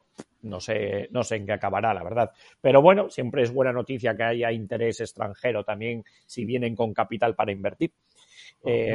El partido en sí, lo que decimos, pues, pues una maravilla para verlo. Y además en un buen horario, buena temperatura, eh, todo, eh, tenemos todo. Vuelve la Fiorentina Torreira, que me encanta en el medio campo, también Buenaventura, parece que Duncan ha ganado también en la partida, veremos arriba Piontek si sigue marcando goles. Decir que en el Atalanta eh, es posible que haya algún cambio y puede ser interesante también para apuestas, esto lo dejo un poco por aquí colgado de, de, un hilo, que, es posible que, que no juegue Muriel y como no está Zapata que va a ser baja hasta el final. Eh, le gusta mucho, dicen a Gasperini, Boga, Jeremy Boga de falso 9. Eh, el gol de Boga está en a 4 y, si de verdad se confirma la alineación que, juega arriba, eh, digamos, el hombre más adelantado, pues puede ser una apuesta muy interesante. En sí llevamos cualquier cosa de goles y, y demás en este partido es interesante y, por supuesto, también seleccionado para, para esto de goles en ambos en ambos tiempos a 1.67. Entiendo que las apuestas, las apuestas son válidas con tal de que marquen un gol en cada uno de los tiempos, ¿no? Eso es, eso es. Da igual que sean uno o dos. Fran. Sí, no, le, quería preguntar a, a, Don si ha visto el famoso vídeo este de Artur Cabral. Eh, sí, mirando a la chica, sí, sí lo vi, a la traductora o algo así, ¿eh? sí, no sé si es la de prensa de ellos o algo así. O sea, se ha montado un revuelo. Sí, una chica muy atractiva. Y, Chanel, si no lo ha visto, igual cambia a la madre de Zaniolo. Eh, algo he visto, la, he visto la respuesta que decía ya uno que, que si era la madre de Zaniolo. Entonces, ya, me ha llamado, ya me ha llamado la atención, ¿vale? Yo, no, lo he visto. No lo he visto pues busca eh, Cabral. Pasas demasiado tiempo en Solare y luego te pierdes las cosas importantes. Correcto. Sí, sí, sí. De hecho, de hecho, le iba a preguntar a. No sabemos nada de Cocorin, ¿no, Draper? No, no, no, no. Y queda poco y lo quieren vender sí o sí, pero no sé si aguantarán hasta final de que se cierre el mercado ruso. Pero, pero vamos, ellos se quieren desprender de él eh, definitivamente. Pero, pero no, no sé si es que no consiguen encontrar comprador, que no nos hagan caso, eh, cargo del sueldo, eh, no lo sé. No lo sé, pero... es que este, este, de todas formas, fuera de, la, de las canchas es un personaje también, ¿eh? Sí, sí, que, claro. que me, imagino que... pues sí, no, Nada, que es que utilizo a... Channels, utilizo a Draper y Frantucci como como agentes de jugadores en, sus respectivas ligas. Hostia, mira, mira, de, mira de frutos, ¿eh? Con, con, el partidazo que hizo en el Wanda. Joder, a, ver si, si vuelve el, el, emigrante Nubet para que te dé también alguna cosita golfa de la Premier, ¿eh? Luego, luego, no les hago ni caso, ¿eh? pero bueno, pero les, mare, les, les mareo un poco. Nos mantiene ocupados. Por cierto, que, estábamos hablando. Ah, ¿Hemos terminado con la Fiorentina-Atalanta? Sí, sí, sí, sí. Vale. Eh, vamos a Venecia, Genoa, que viene vengo me viene a colación el Genoa que, que lo han comprado unos inversores americanos también, ¿verdad? Sí, sí, sí. Vale, pues me viene a la colación de que el Genoa lo han comprado unos inversores americanos, pero está eh, jugando con alto riesgo de, descender a segunda, ¿vale? Entonces, eh, yo me imagino que este tipo de situaciones, los, eh, por ejemplo, en el tema del Real Zaragoza, parece ser que hay desvinculación si el Zaragoza no se mantiene en segunda división. Pero lo digo también porque yo creo que los, claro, el, eh, el, desembolso que pueden haber hecho los inversores aquí por un equipo de primera italiana no es lo mismo que te baje a segunda, ¿eh? Claro, Claro, claro. Hombre, ya sabemos todo esto ahora, hay una cantidad de cláusulas increíbles eh, para cualquier cosa. Entonces, eh, no, no, sé si en este caso está contemplado lo que sucede en caso de descenso, que vamos, tiene toda la pinta porque, porque el Genoa, como no empieza a ganar desde ya, pues se va directo al pozo. Pero, pero sí, vemos muchas cláusulas un tanto absurdas. Muchas veces hay cláusulas, digamos, para para que el cobro sea en diferido, que diría la otra, pero es así porque, porque hay muchas cláusulas que, se han ejecutado en, Italia eh, esta jornada o jornadas así que, era eh, cuando el equipo hiciera el primer punto en febrero. Eh, bueno, eh, son cosas que, claro, eh, eh, son, cláusulas simplemente para pagar a un jugador en, en, dos tandas o aplazarlo para que no cuente para contabilidad. Y ahora, como estamos rodeados de todo esto, pues es muy difícil saber los contratos, todo lo que llevan. pues sí, entiendo yo que estos del Genoa invirtieron dinero, pero, pero vamos. estás, rondando el charco, Don, estás rondando el charco, ¿eh? La otra, contratos, queda poco, queda poco. sobres. vamos a dejarlo aquí. y partido sí. Oye, eh, al partiendo al partido por no meternos en, en, la guerra interna del PP, que es a lo que estamos haciendo alusión, así claramente, eh, a mí me parece una final para el Genoa, ¿eh? Sí, pero también para el Venecia. O sea, quiero decir, están 18, eh, eh, eh, el penúltimo y antepenúltimo, seis puntos de diferencia y un partido también. El Genoa, evidentemente, si no gana este partido, pues es que prácticamente. Pero es que mentalmente, el hecho de que ganes y te pongas con 18 puntos y estés a un partido, aunque tenga uno más el Venecia, de la salvación, mentalmente quedan muchos partidos, que puedes eh, ganar en confianza. Otra cosa es que como te gana el Venecia, se pone el Venecia con 24 puntos, con un partido menos, que son, son 9. O sea, es, que, es que para mí sí que es, es decir, el Venecia tiene más recorrido, aparte con el partido que le queda, todo, pero es que para mí el Genoa, o sea, este partido es sí o sí a ganar, sí, o sí a repartir hostias o lo que sea. O sea, quiero decirte. Voy a decir yo, estás buscando la roja. no, no, no, creo que es un partido, para mí es esencial para el Genoa, pero esencial, mucho más que para el Venecia. Es verdad que el Venecia, si, si gana, evidentemente, pues eh, se aleja del descenso, que también tiene el Cagliari los mismos puntos. Pero es que el Genoa, perder ahora mismo es una debacle. ¿eh? Hostia, hostia, pues estoy mirando árbitra Orsato, eh. ojo. Ahí, lo, llevas. sí. Está claro, está claro. Va a ser un partido pues tenso y, veremos qué sale de aquí. Durante toda la temporada el Venecia ha jugado mucho mejor que el Genoa y es así. el Venecia seguramente no merezca estar en el puesto 18, podría, estar un poco más arriba eh, y tiene jugadores que han rendido muy bien. Eh, cierto que para este partido concretamente tiene dos bajas importantísimos, Busio en el medio campo que, tiene mucha llegada y Oqueré que también no estará, son bajas importantísimas para ellos. Eh, en fin, partidazo en el sentido de lo que se juegan los dos. Eh, veremos en un partido, digamos, así con, con tanto interés por ambos. A mí me suele gustar tocar el over, pero es cierto que los dos equipos no son muy de marcar goles. Entonces, bueno, es un poco complejo. Un partido, lo pensé mucho para entrar también aquí y al final lo descarté para entrar porque las estadísticas también son un poco engañosas, porque sí es verdad que esto de marcar goles en, las, en los dos tiempos se cumple muchas veces con el Venecia y con el Genoa, pero muchas veces es porque son inferiores al rival y les pasa por encima. Entonces, bueno, esas hay que pillarlo un poco eh, con puntillas y bueno, eh, ignoraremos este partido para, para esa apuesta. Vale. 6 de la tarde, Inter, Sassuolo. Bueno, el Inter, mmm, salvo milagro, pues tiene muy complicado la Champions con el otro día, ¿eh? Sí, eh, resultado bastante injusto, la verdad. Yo creo que era un partido de empate. Creo que tuvieron las dos ocasiones y, bueno, no, me pareció inferior el Inter en ningún momento a Liverpool. Eh, quizás sí, ya cuando encajó el gol, que si vinieron más abajo, pero, pero me pareció un buen partido y y no diría que el Inter sale tocado mentalmente, porque incluso Inzaghi al acabar dijo que estos partidos les ayudan a crecer y que, y que hay que ver la parte positiva, que, que han, han, estado contra un equipo top eh, compitiendo a su mismo nivel y bla, bla, bla. Entonces, bueno, eh, me parece que el Inter... Bueno, esa es una labor, una labor también de entrenador, ¿no? Sí, sí, sí. Que las derrotas mentales, porque sí que el segundo gol yo vi a los jugadores del Inter, uff, claro. o sea, el, yo creo que con un 0-1, además creo que ahora quitado el valor doble de los goles, ¿no? Sí, sí, sí. Entonces, claro, yo vi el Inter con el 0-1, pues dice, hostia, malas, el 0-2 le sentó, uff, muy duro, ¿eh?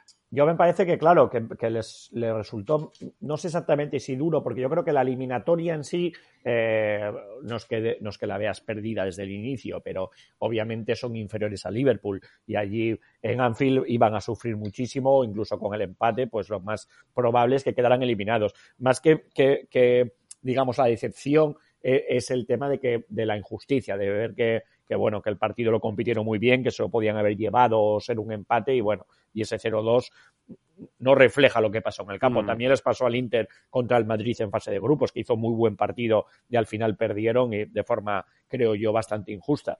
No, no soy yo sospechoso de defender al Inter, Dios me libre, pero, pero sí creo que, bueno, que este partido en sí eh, creo que estuvieron para la, a, la par de Liverpool, que son palabras mayores. Eh, eso sí, decir que Liverpool tiene algunos jugadores que son estratosféricos. Yo, yo en defensa, si hablaba antes de militado del Madrid, pues Mandai, eh, yo, creo que es de lo mejor que, que, que se puede ver. Eh en defensa impone el físico, tiene desplazamiento largo, tiene por arriba saca la pelota, como sabe colocarse no para anticiparse, todo. O sea, todo. O sea anda, anda, ya, yo, yo es que no lo he podido ver, anda ya cerca de cerca de su nivel, ¿no? De, sí, sí, sí, des, sí. Después de la lesión, ¿no? Sí, le, sí, costó un po, le costó un poquito. Está increíble. Yo, yo, yo jugadores así, defensas, a mí los defensas me suelen gustar mucho, ¿eh? es una cosa que me fijo y demás. Yo, yo hay pocos que vea a nivel altísimo. A día de hoy, creo que antiguamente se defendía bastante mejor que ahora, porque ahora se defiende mucho más en conjunto, digamos, se estudia mucho más el movimiento de las líneas de defensa que la defensa individual. Y hay pocos que destaquen, digamos, eh, defensivamente por sí. Eh, uno de ellos es Van Dijk, por ejemplo, Koulibaly en el Nápoles también a mí me parece una mala bestia. El, el otro para... día hizo un partidazo, sí. Es, es, increíble, es una roca ese tío. Ya no solamente es lo bueno que sea físicamente, sino cómo te impone eh, todo, porque ya la gente llega un momento que te da miedo, se le ve mucho que, que hay jugadores que, que que te impresiona ya que, que, no le encaras, porque ya sabes que te la va a llevar. Entonces, Hostia, eso la, hace la aguantó una carrera claro. la bestia parda esta de Traoré, que, que brutal. O sea, claro, es que, es que es una maravilla. Luego encima los dos, tanto Koulibaly como Bandai, que los ves así tan grandes y demás, y, y sacan la pelota de forma eh, limpísima, o sea, tienen desplazamiento, llegan arriba porque los dos tienen llegada y saben eh, de vez en cuando descolgarse. Eh, no sé, eh, una maravilla poder disfrutar jugadores así, aunque, aunque la posición de la defensa nunca está tan bien valorada como en los atacantes. A mí me parece que esto, a cualquiera que nos guste el fútbol, hay que disfrutar estos jugadores. Hostia, pues hay más de un equipo que justo lo que le hacen falta son defensas y claro, no claro. digo nada. eh, ¿Dónde el partido? Inter, Inter Sassuolo. Inter Sassuolo también. Pues esto, eh, venimos también del Inter de un empate contra el Nápoles y bueno, también un partido que era también realmente complejo. Eh, esta vez contra el Sassuolo deberían ganar, aunque el Sassuolo es un rival eh, complicado. a priori eh, sí que los goles eh, parece que se decantan aquí también, que parece que va a ser un partido divertido, que, que bueno, tanto de, por estadísticas y demás, si miramos estas estadísticas, pues eh, 10-2 en casa para el Inter, 11-1 fuera del Sassuolo, pero no vamos a entrar en este partido porque la cuota es muy bajita, 1-40, pues bueno, eh, no vamos a meterlo, pero, pero bueno, es un partido que, que debería haber goles, espectáculo, a pesar de alguna baja, no estará Brozovic en el, en el Inter, pero vuelve Scamaca, vuelve Raspadori, bueno, eh, creo que va a ser un partido divertido de ver. Siempre está la tarjeta de Chiriches para, Chiriches, para los que les guste. Me estoy poniendo malo con Kozlov. Madre mía, qué barbaridad. En fin, si, estu si, estuviera en Twitter estaría tuiteando. Lleva el amigo uno de ocho en breakpoints, uno de ocho y el otro lleva tres de tres hechos. ¿eh? Es alucinante el tenis. El bueno, eh, sí. Eh, nos quedan nueve menos cuarto. Eh, otro buen partido, Udinese Lazio. Sí, y este va a ser el último que vamos a seleccionar de esta jornada. Eh, esta vez cuota un poco más alta, 1,80, también marcada porque Inmóvil es duda para el partido y ya sabemos lo fundamental que es el Alacho. Eh, yo creo que sí va a llegar porque dicen que, que entrenará, eh, que, mañana hará entrenamiento individual. Bueno, yo, yo, creo que va a llegar para el partido, espero que sí. ya hay alguna baja confirmada, como la de Luis Alberto por acumulación y Lucas Leiva, pero, pero bueno, aún así el Nápoles, eh, el Alacho tiene muy buen equipo y jugadores para, para hacer peligro arriba y, el Udinese que, que viene de, de, ser derrotado con el Verona después de una victoria al final agónica, eh, ese 4-0 que hace daño, pero que también tiene jugadores interesantes. Era la duda de saber si Beto iba a ser titular o no algo que la verdad me rompe un poco la cabeza porque me parece de lo mejorcito de en toda temporada y me sorprendería que empezara a ser suplente, eh, pero un partido yo creo también bonito de ver, pues, horario prime time, 9 menos cuarto, eh, para disfrutarlo también. Fran. Eh, una, una pregunta, Don, porque creo que, estaban anunciando que el Betis se lleva a Luis Felipe, ¿puede ser? Sí. es que acaba contrato, yo no se lo lleva libre, ¿no? Sí, sí, sí, se lo lleva libre, acaba contrato, decían que hicieron lo posible por renovar y no renovó. Yo no sé por qué sonó también para muchos en Italia. Eh, y no sé si que, lo anuncian ya como casi oficial. No, oficial, yo lo he leído en Twitter. ¿Ah, sí? Sí, pues cuatro, cuatro temporadas creo que ficha. Pues buen defensa. Siempre ha tenido un poco de problemas con las lesiones que se le se han ido cortando la progresión porque, porque llegó muy jovencito y prometía más de lo que al final fue quedando, pero pero más por problemas físicos. Esta temporada que ha tenido más continuidad, eh, a mí me parece muy buen defensa. Muy, pues el, el, Betis es donde flojea un poco con centrales y tal, buen fichaje entonces. Sí, sí, sí, es muy interesante. Saca también muy bien la pelota, es fuerte también físicamente, rápido, eh, pilla bien la espalda. Bueno, eh, es alto también, va bien por arriba, no es fuerte así de este tipo Koulibaly o Bandai que decimos, pero es espigadillo, pero pero sí que es muy buen defensa. Yo creo que, además tiene todavía margen de crecimiento, sobre todo si, si no se lesiona, lógicamente, pero eh, ha sido algo que le ha tenido un poco la carrera que ha hecho que, no, ha, no, ha, podido llegar tanto como, se esperaba al principio del todo.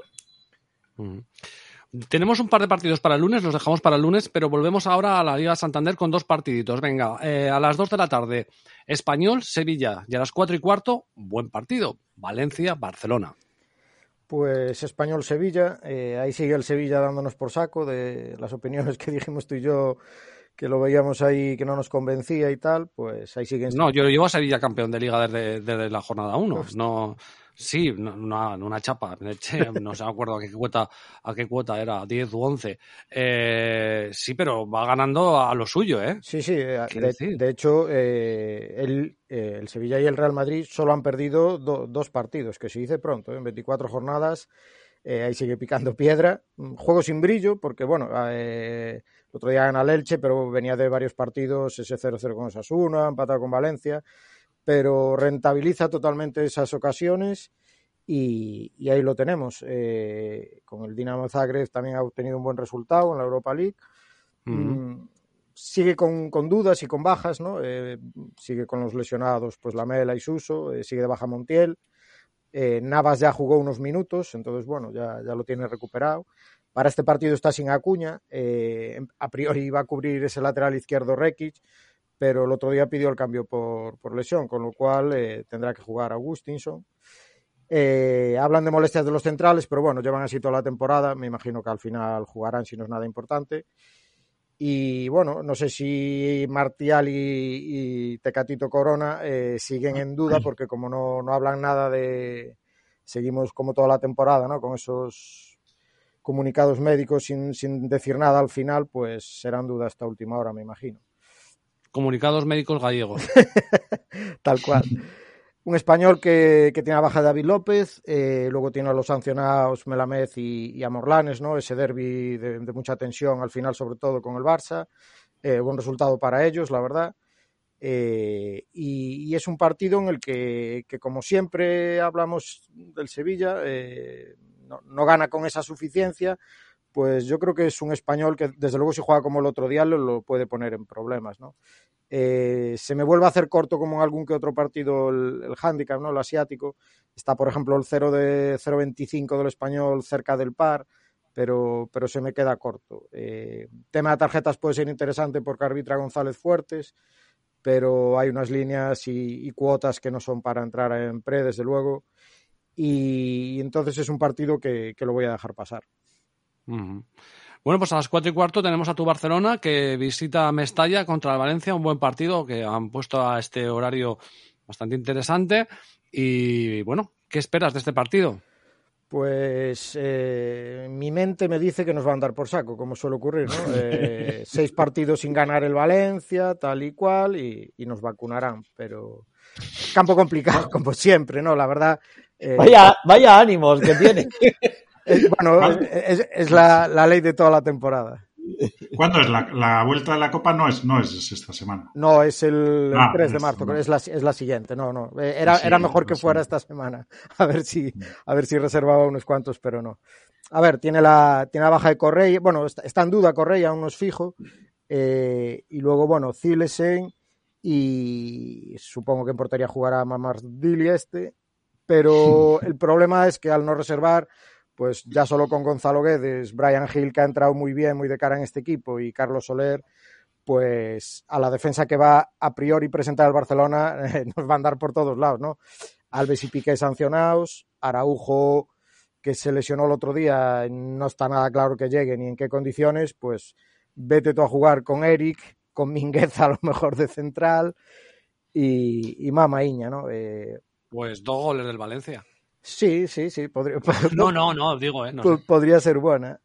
Eh, arbitra al Cerro Grande, eh, un árbitro de los que nos gusta para tarjetas. Y esta temporada arbitró al Barça en Cádiz. Eh, se llevó cuatro tarjetitas el Barça y una roja.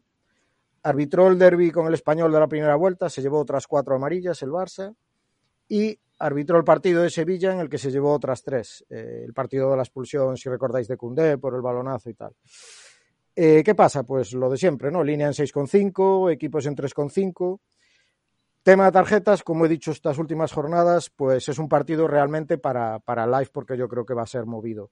Eh, se está aprovechando mucho live, eh, hablábamos del partido del español, se pudo coger la línea en 3,5, por ejemplo, del derby, o, o, el otro día, pues eh, el partido del Mallorca, incluso que habíamos hablado para lunes que podía ser bueno, también una línea muy baja. Voy a tirar un día, un día hablaremos de las, de las apuestas en live, porque creo que las apuestas que dices tú son interesantes, que ya vas con una predeterminación, ¿vale? No estas que se producen por impulso, sí. ¿no? En el momento. No, esas esa suelen, ser, esas suelen ser malas. remontada sí. del, del PSG o del Manchester City. Y esas terminas comiéndotelas, ¿no? Pero si las que ya vas con idea clara de que si se ponen a una cuota la tienes clara. Sí, sí, hay, una hay, forma de trabajar el lead diferente. Hay partidos que por el árbitro e incluso por los equipos, ¿no? Eh, pues sí que... Pero ya no en tarjetas, hablo en todo, Sí, en sí, o lo que sea, pero que la tengas predeterminada, ¿no? No que estés ahí en plan, hostia, No, no, me claro, meto a eh, tú estás esperando que te baje la línea, pues eso, a 4,5 o la ves en 3,5 y dices, hostia, hay que probarla. Pero no entrar por entrar porque ves la oportunidad, porque suele salir lo contrario. David, ¿querías decir algo? No, sí, no, digo, el tema de las tarjetas que, que, que comentas para live, que es porque los, los árbitros, re, o sea, se retienen mucho, ¿no? O sea, al principio de los partidos. Sí, sí, o, claro, o si, tal, si, ya marcan claro. el partido pronto, pues ya la línea no, claro. no, te va a bajar. Pero, pero estos árbitros que están sobre 6 de media, o, o, incluso el otro día que hablábamos del del Mallorca por encima de 6, eh, claro, si te llegan al descanso sin ninguna tarjeta con una, eh, yo hay un partido que cogí, una, la línea en pre estaba en 6,5 y la cogí en, con el partido en 3,5, o sea, y, y, además en par. Y luego, claro, pues luego se encienden en la segunda parte o tal, y cinco o seis tarjetas fácil, y, y, esas sí que son las que, las que coges, claro, compensa. Mm. Bueno, pues eh, ya como decía Channels, va a ser raro que no marque el Valencia y más con la defensa que va a presentar el Barça. A ver si marcamos alguno, porque con lo que falló el otro día Ferran y alguno más, madre mía. Y he visto el más 2,5 y marcan ambos eh, por encima del par. Eh, yo prevé un partido de goles y el Valencia tengo claro que alguno va a enchufar. Esperemos que, que el Barcelona por lo menos alguno le dé. Con lo cual sí que me gusta esta línea de más 2,5 y marcan ambos por encima del par. Y pues estaré luego atento a, la, a las tarjetas en live, pero, pero este pick lo voy a probar. Perfecto. Terminaremos ahora en un ratito con la Liga Santander. Vámonos a la Bundesliga para terminar con estos tres partidos que, aunque ha dicho David que no lleva nada, creo que son interesantes, ¿no? Bayern de Múnich, que, hostia puta, verlo a 1,06, me imagino que el Greater Food este se va a comer un poco la semana negra de, del Bayern, pero o una de dos, o le metes a la 26 de Greater Food o a 7 goles del Bayern, no hay más, ¿eh? Bueno, no estoy yo tan convencido de que se vaya a comer nada, por la, porque, a ver, quiero decir, no, pero primero no hay necesidad de, esforzarse y, luego tiene muchas bajas el Bayern. Al final, a ver, la, semana que ha tenido, lo del, lo del tema del Bochum, eh, a ver, por buscarle una explicación a posteriori que, siempre son, eh, pues es, eh, después del partido, pues visto, ¿no? Eh, bueno, se le ocurrió a, Nagelsmann pues poner un solo medio centro y Kimmich estaba solo ahí y tal, y bueno, y, el Bochum lo supo, lo supo aprovechar bien, aparte de que tuvo muchísimo acierto, porque eh, si no recuerdo mal, dos de los goles son desde fuera del área, desde lejísimos. Eh, otro me parece, me suena que es un penalti y tal. Bueno, el caso es que se juntó el, mucho acierto con. Está agradeciendo Ulrich la, la operación de Neuer. Oye, ahora para que, lo has dicho David, perdón, un pequeño inciso para todo el mundo, a ver si tenéis la percepción, yo, vosotros seguís mucho más fútbol, yo sigo el tenis, pero bueno, también como, como usuario, ¿no? Como consumidor y tal, eh, tengo una percepción que igual es totalmente equivocada. Eh, por la forma de jugar el fútbol más, más actual, ¿no creéis que los disparos desde fuera del área se han, se han perdido mucho?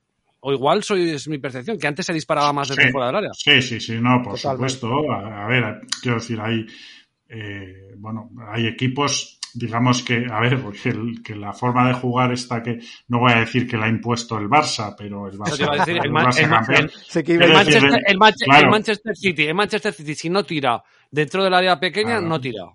Pero eso está un poco, a ver, aparte de que, de que se, ha, se ha impuesto, o sea, muchos equipos intentan meterse con el balón dentro de la portería, eh, claro, ahí está, ahí los, los XG tienen mucho que ver. O sea, ahora mismo los, los departamentos de, de los, de los clubs, bueno, tienen ahí una nómina de tíos ahí haciendo cálculos tal, claro, y el disparo de, desde determinados sitios, pues tiene su, su porcentaje. y su poca rentabilidad, nada. Claro, y como todos son probabilidades y tal, muchas, muchas yo creo que mucho del tema va por ahí, ¿no? Y luego está el tema de la posesión, ¿no? Bueno, pues que mientras tienes el balón no te atacan y tal, y bueno, pues... pues pero es que no estoy hablando tampoco de tampoco hablando de tirar desde 35 metros, pero es que hay jugadas que veo que están casi, bueno, dentro del área. y dices, bueno, no, no, y dentro del área, a lo mejor dos metros metido, tres metros del área, y digo, tira, tira, joder, qué mal. Pasa, yo, siempre yo creo que con esto también bajó un poquito eh, la calidad de lanzadores o de golpeo eh, lejano. Eh, de esto también hablaba alguna vez, lo comenta el gran Jesse Pixman, que ponía alguna vez que hay ciertos golazos que parece que solo se ven en la Premier. Y, y son de este tipo también desde muy lejos o desde fuera del área, de golpeo, y yo creo que tiene que ver también con esa calidad o esa facilidad de golpeo que tienen algunos jugadores y otros no. yo, yo, por ejemplo, de, en, Italia, pues un Malinowski o algo así no abundan. Y es un jugador que ese sí te golpea desde muy lejos porque, porque va en su gen. O, o Zielinski en el Nápoles. Es gente que tiene muy buen golpeo lejano, pero, pero cada vez se ven menos. Entonces, si tú al final, tu media punta o, o, la gente, digamos, que merodea al área no tiene ese golpeo de balón y son más de buscar pase interior o de buscar espacio, pues al final te quedas sin esa oportunidad de golpeo que, que hace que el rival se va metiendo más atrás y, no te sale tanto. Y bueno, está, muy, está muy relacionado con lo que dice David. con, Está todo muy cuadriculado ahora mismo el fútbol. Yo lo hablo a veces con amigos y me acuerdo de lo equiparo un poco al fútbol sala. Fútbol sala del principio de la época de Paulo Roberto era una maravilla ver aquellos partidos. Ahora mismo es todo tan, tan táctico que, a veces eh, que te dan ganas de, de, nivel uno. Y, y, esto que estamos hablando justo de los disparos desde fuera del área, que yo creo que, que va eso en relación ¿no? con, con, estadísticas, los XG y toda esa mierda que, que, que nos quita. Sí, eh, a, a, mí me revienta por un lado porque, porque nos, quita, nos quita la esencia al fútbol, porque ya no solo son los disparos de fuera del área, es que los regates ¿Quién, ¿quién, regatea hoy en día? ¿Quién coge un balón y arranca? Eh, joder, es que, es que yo creo que por ese lado se cargan un montón de, de justamente eh, lo que atrae el fútbol, ¿no? Esos, esos, jugadores, ¿no? Que decía Draper en el tiempo pasado, que, que salían imágenes o imágenes, o no tenemos ahora como las redes sociales, pero se veía jugadores que se quedaban después de los entrenamientos una hora, hora y media lanzando faltas. Claro. Lanzando faltas. Y, también esto, esto se puede incluso llevar todo esto, la tecnología y demás, a otros deportes o a cosas que fueron cambiando. Pues, voy a hacer un, un, vuelco un poco raro, pero, pero por hacer una similitud con cosas que pasa, por ejemplo, también en el ciclismo, eh, eh, cada vez hay menos gente que ataca desde muy lejos. y antes el ciclismo era, yo creo, más espectacular porque un Marco Pantani se te ponía a 250 kilómetros de llegada y se iba. Ahora, como está todo tan, eh, con la tecnología tan medido, los pedaladas que tienes que dar y demás. y, está todo sí, sí, son, robots. Pues, pues, hasta que no te dicen no sé qué, no atacas. Entonces ahora eh, tú te puedes perder de, las etapas eh, el 90% que todo sucede solamente al final. Y en el fútbol un poco esto se va perdiendo la improvisación individual de cada jugador y, la locura. Y hay muy pocos que vayan eh, a su aire. Ahora pues está todo tan medido, tan así, pues que están un poco cohibidos.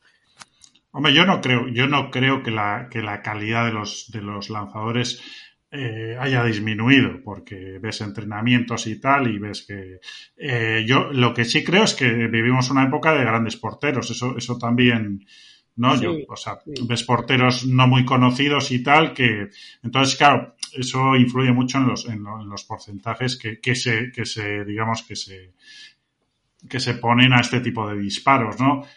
eso es un poco como el, como el extremo de toda la vida. Ahora, pues bueno, muchas veces se llega, se llega el balón al extremo y bueno, y se vuelve el balón atrás para cambiarlo de lado y tal. Bueno, yo, yo me acuerdo en la época de Bielsa en, en Atleti, a mí me costó acostumbrarme muchísimo a eso que llegaba el balón al extremo y no se centraba, no se centraba, no, se... yo, sigo sin estar acostumbrado a que tengas una, un, un saque de banda, un corner, un algo, estés ahí o en jugada y termine el balón en el portero tuyo. O sea, mm. yo sigo sin, o sea, yo sigo mordiéndome las uñas cuando lo veo. Eh, o sea, no, hay cosas que no lo entiendo, porque por probabilidad también, o sea, si, si, si centras, si disparas desde fuera del área, tienes más posibilidades de rechaces, de un gol tonto, de un fallo del portero. joder, no sé cómo se miran a las probabilidades, pero hay un momento que es desquiciante. Que tengas a un jugador con la pelota casi en el córner y digas para atrás, y el otro para atrás, para atrás, y te la dan a tu portero. Y dices, hostia. O sea, yo puedo entender alguna jugada así, pero tanto es como, pero como si estuviera genéticamente metido ya en intrínsecamente en el ADN del fútbol actual, ¿eh? yo, creo que se, junta, yo creo que se junta también todo, porque lo que dice David de los extremos, yo por una parte también creo que antes había extremos que regateaban mejor o que, o que tenían más facilidad, pero a lo mejor también tiene que ver con que con que ahora la defensa está también tan bien estudiada que, tú ahora no puedes encarar tanto porque sabes que tienes una ayuda. Y a lo mejor antes el de, la defensa estaba más vendida y se jugaba más el uno contra uno. Al final el fútbol evoluciona y ha evolucionado para esto, que hay seguramente más calidad de pase y de juego colectivo. Obviamente, tácticamente, el fútbol actual es muy, muy superior al de hace 20 años, pero, pero la realidad es que para el espectáculo quizás sí que dejamos un poco a deber, porque cada vez, pues esto, hay menos jugadas espectaculares o de. Es que un, extremo, un extremo, que se va hoy en día se va casi siempre la mayoría de las veces por velocidad, no por regate. Claro. Pero tú veías antes a, Figo, veías a los Reyes, Joaquín de toda la vida, o sea, ese era el jugador que te hacía el regate, que te hacía la jugada, y eso es. y, el, primer Cristiano Ronaldo, el primer Cristiano Ronaldo era, era impresionante. Yo me acuerdo una, un partido de una Eurocopa contra España, es que les volvió locos. Eh, Ahora cada vez, a, ver, lo que ocurre es que sí, cuando tú ya eh, pones a los extremos, a, o sea, no los pones a pierna natural, los pones a pierna cambiada, ya es una declaración de intenciones, ¿no? De, dejarle el pasillo al lateral y que irrumpa, y eso sí puede tener, o sea, eso sí tiene que ver evidentemente con que la preparación de los defensas es tan buena que, que si no, si no, si no irrumpes, o sea, si estás, no, no hay manera de superarlos. Los, mismos, los, mismos, entrenadores, ¿no? Porque lo mismo que hablamos de las estadísticas, que, que a mi modo de ver están robotizando un poco a los jugadores, pues no, que tienes que llegar, que tienes que dar el paso atrás, ¿qué tal? Eh, les coartan esa libertad y como no hagan caso, pues banquillo. Entonces, claro, el jugador al final pierde, eh, su, creatividad. Sí, su, sí, su idiosincrasia propia. y además yo creo, que... para llegar al para llegar al fútbol moderno, perdón, a, más gente que queremos que llegue, ¿no? Porque claro, entre los jóvenes y tal, también tenemos que hacerlo para que llegue a más mujeres, ¿no? Y yo creo que hay que quitar el fuera de juego. porque eh, os puedo asegurar que sigue mi mujer sin comprender lo que es un fuera de juego y no entiende por qué lo pitan. O sea, ve poco fútbol, pero cuando lo ve, eh, siempre hay un mete en gol, anula fuera de juego y dice, ¿por qué lo han anulado? Por fuera de juego. ¿Por qué? Porque está adelantado por la defensa. Pues más listo es. Correcto. Entonces dice, ¿pero por qué anulan eso? Entonces tenemos que hacer el, fútbol para el, el palomero de toda la vida. El palomero de los recreos. Eso no se anulaba nunca. Que se quedaba en el, efectivamente, en el cole. Hombre, de todas maneras se probó un tiempo, ¿no? David y Draper y, bueno, y Fran, todos. Hace, eh, yo recuerdo, ¿no? Una, una, una, una, parte, una parcela de, del terreno de juego que, que no, no valía el fuera de juego. Se ha hecho alguna prueba, así como con el subbute, o poner una línea, no sé, a, 30 metros o tal, o tal, en algún, sí, me suena algún, algún tema en Sudamérica y también en algún campeonato de divisiones, de, de edades inferiores, vamos. De, Pero bueno, nos aclaran con las manos, pues como para aclararse con fuera de juego. Sí, sí, Bueno, vamos a, vamos a seguir con... Pero yo quería añadir eso porque siempre me pregunta mi, mi, mujer y ya no sé cómo decírselo, es que no... Es, imposible. Entonces, eh, Bayern de Múnich, Greater Food... Eh, eh... sí, lo que estaba comentando, bueno, pues, pues mucha diferencia. El, el Greater Food no, no vamos a decir que se ha enganchado porque todavía son nueve puntos lo que le lleva al Augsburgo, pero, pero bueno, ha ganado varios partidos en casa, incluido el, otro día el Hertha de Berlín. Eh, bueno, pues ya, ya, ya se produjo la, la ¿cómo se dice? La, la, anunciada sustitución del portero. Ya el otro día fue, fue titular Andreas Linde, el, sueco que ha llegado del molde. Y bueno, pues handicap en menos 3.25, línea de gol en cuatro y medio. Eh, eh, sí que he estado mirando y, los, los, los, cinco partidos en los que el Bayern ha perdido puntos han sido con equipos de la mitad baja de la clasificación.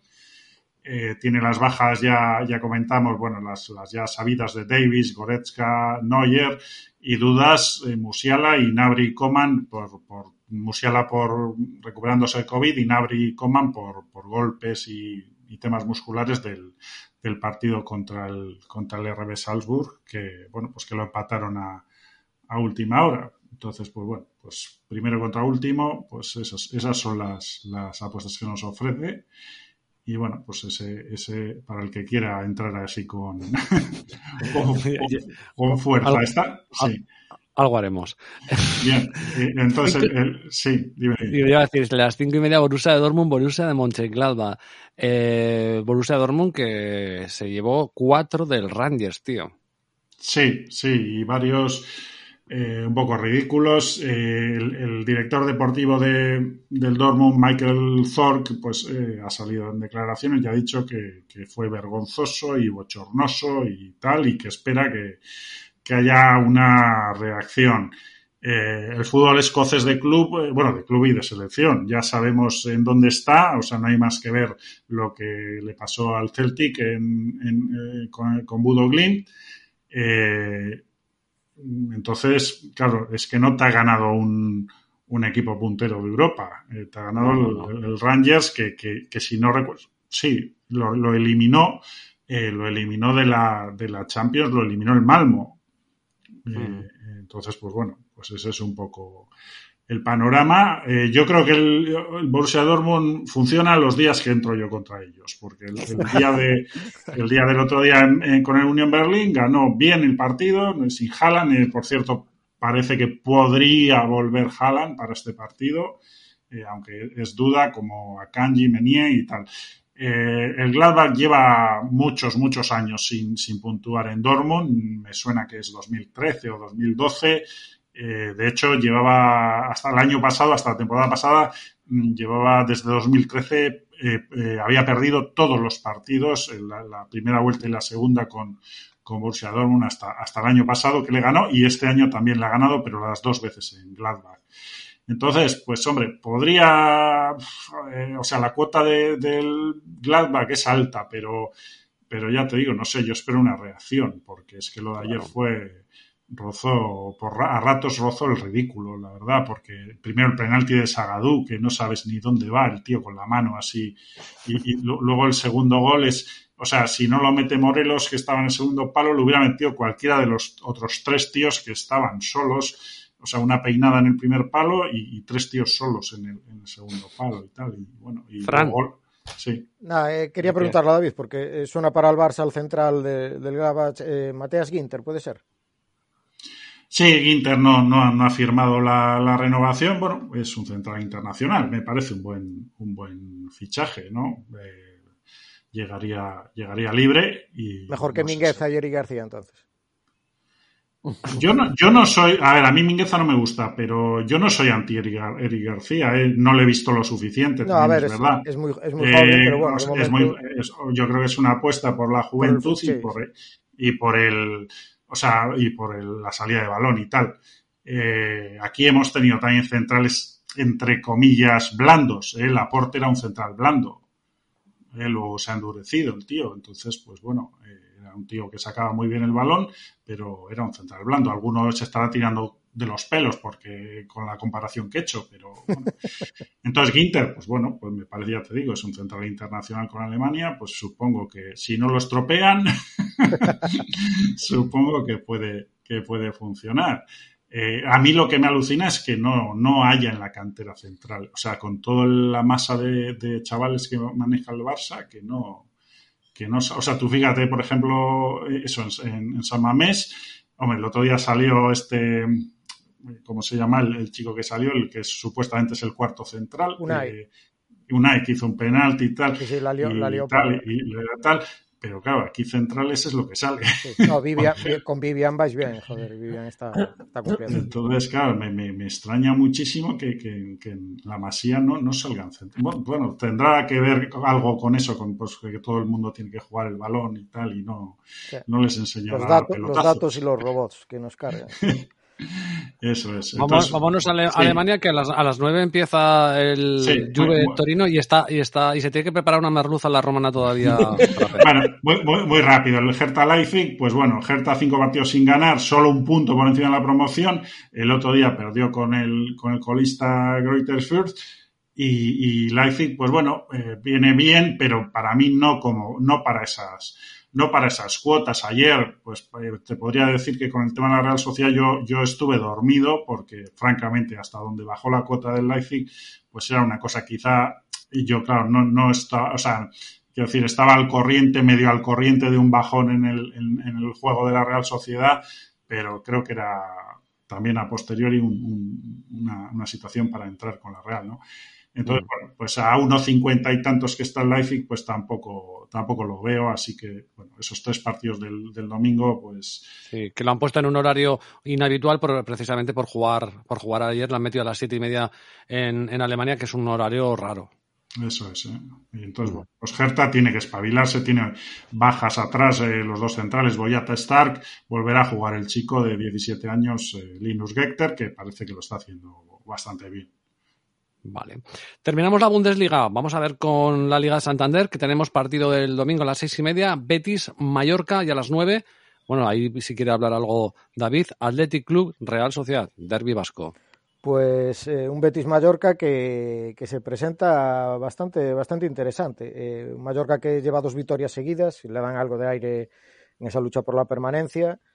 Hay ese efecto Muriki, ¿no? Eh, un jugador que, que yo desconocía y, la verdad es, una pasada como, como, ha metido al público en el bolsillo y lo que, lo que lucha, gana todo por arriba. Eh, ¿Cómo son las cosas? Eh? Porque vino eh, Muriki, fue el fichaje, eh, creo que fue el más caro del Alacho y llegó y fracasó estrepitosamente, la verdad. No, parecía muy torpe con el balón, no, no metía las ocasiones que tenía, tampoco generaba. También es cierto que, claro, la comparación con Inmóviles, pues, pero pero sí, sí, parecía un jugador. Es que algún día deberíamos de tratar este tema. o sea, el tema de, no, el tema de que, de que, de que hay una cantidad de, de variabilidad, de, de variables en que un jugador triunfa en un equipo de fútbol que no solo es el azar, ¿eh? O sea, el, el, el, el lugar, el sitio, la ciudad, eh, el ambiente. O sea, Yo le leí. Hay jugadores que cambian, que cambian brutalmente. Le ¿eh? leí unas declaraciones y, y la verdad eh, se responsabilizaba bastante él, ¿no? De no,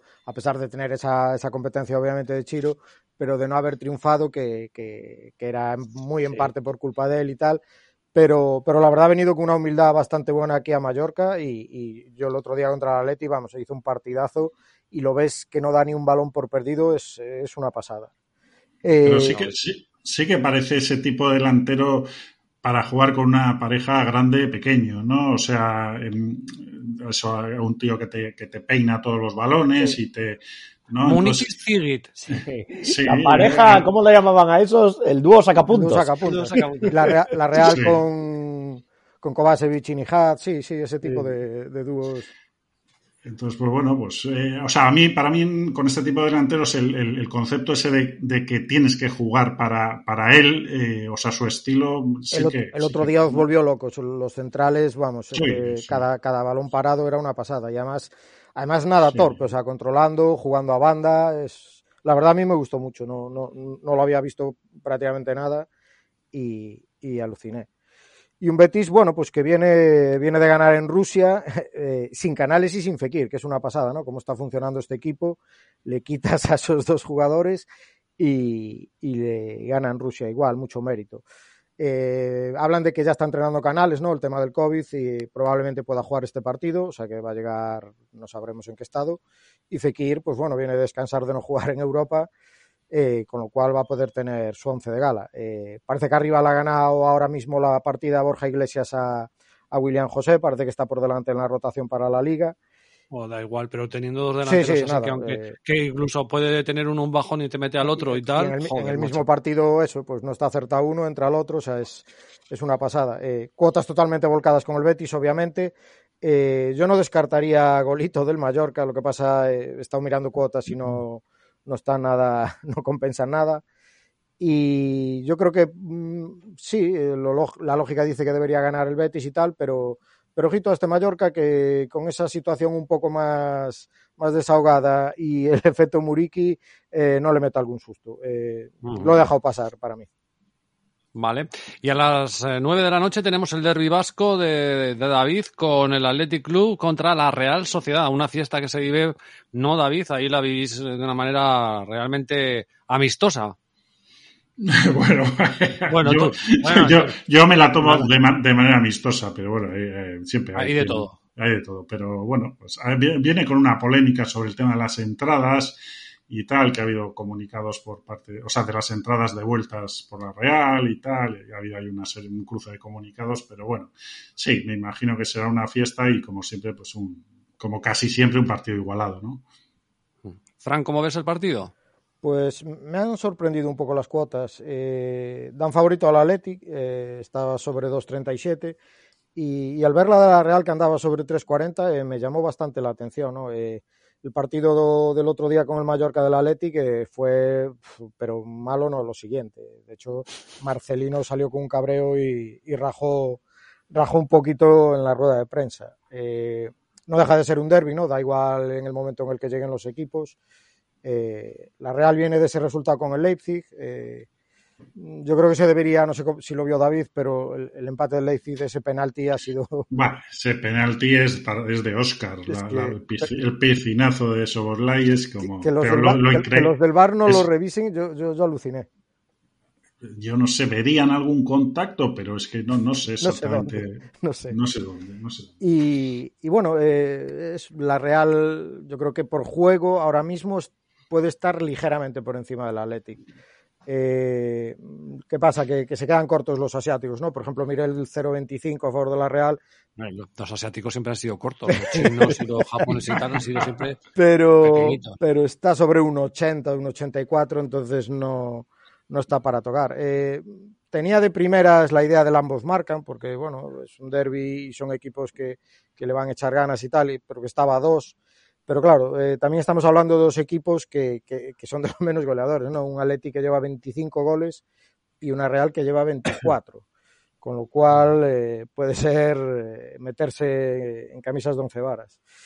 Eh, hay el tema del árbitro, arbitra Martínez Munuera, no es quizá de los que más media tengan o tal, Eh, curiosamente arbitró el partido de, la primera vuelta y, hubo siete tarjetas y una expulsión. ¿no? Entonces, bueno, eh, partido que me marcaré para live y estar atento a ver si, si bajan un poco las líneas de tarjetas, porque si, si como esperamos todos está este partido disputado, eh, puede haber algún fregado de los que nos gustan. Vale, y el lunes terminamos la Liga Española con el Celta de Vigo Levante. No sé si has mirado algo de este partido. Sí, eh, es el último pick que llevo. Eh, hablábamos antes de la tremenda sorpresa de Levante, ¿no? De, ganarle al Atlético de Madrid. Y un Celta que, bueno, viene un poquito, parece que, acusa algo de cansancio, sobre todo sus hombres de arriba, ese penalti que falló Santimina. Eh, Aspas parece que no está del todo fino, ¿no? Empataron a ceros en Cádiz. Pero partidos del Celta en casa, pues ese 2-0 del Rayo, ese 2-0 a los Asuna, 3-1 al Español. Es un equipo que juega alegre, ¿no? Y que, suele marcar gol.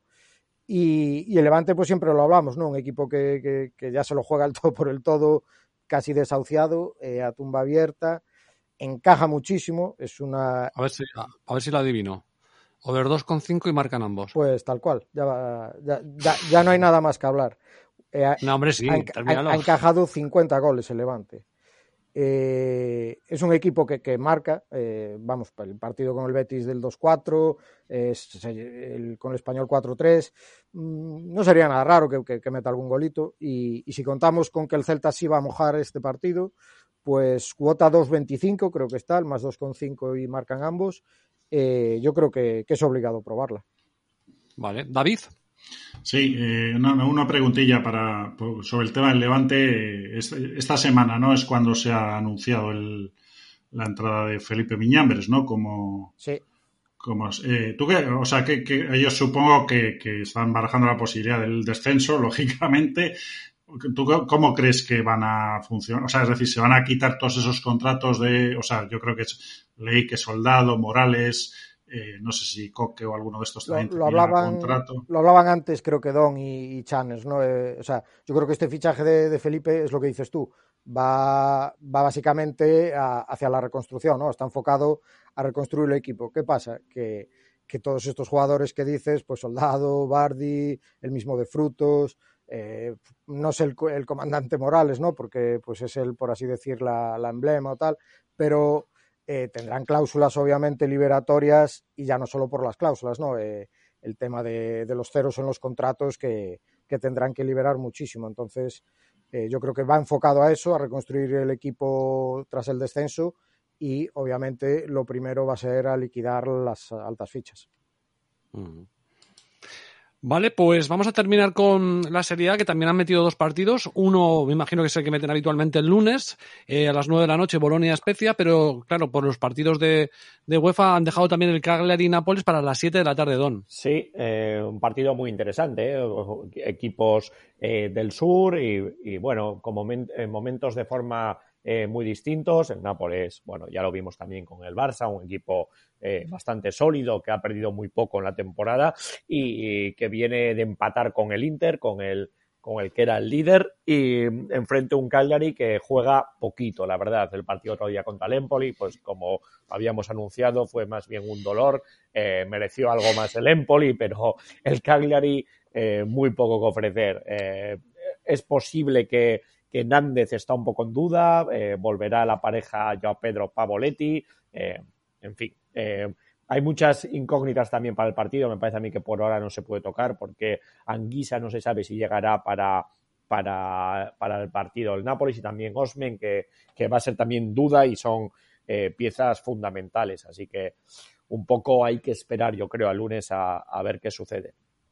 Perfecto. ¿Y Bolonia-Especia? Y Bolonia-Especia, pues partido eh, complejo, la verdad. Bolonia está en muy mal momento, eh, lleva eh, sin ganar y, jugando mal y, en fin, el otro día contra el fue una calamidad, un 3-0 y no, solo es el resultado, sino, no sé, un poco de apatía, un poco, no sé muy bien cómo describirlo, pero es muy extraño porque Mihailovic es un entrenador tan de tanta raza, de tanto carácter, de que siempre está, eh, digamos, levantando la voz y, haciendo aspavientos y haciendo que todos los eh, jugadores estén en un pico alto de, ansiedad y, demás. Y, no sé, parece un Bolonia, ya digo, muy apático, muy, muy bajo de, de ritmo y de a veces de lucha, pierden casi todos los unos contra unos no sé, y enfrento a una especie que sí es muy guerrero, eh, que, tiene, bueno, le ha, dado cierta solidez mota, eh, saca resultados más o menos, otro día perdió con la Fiorentina, pero le costó muchísimo ganar a los italianos.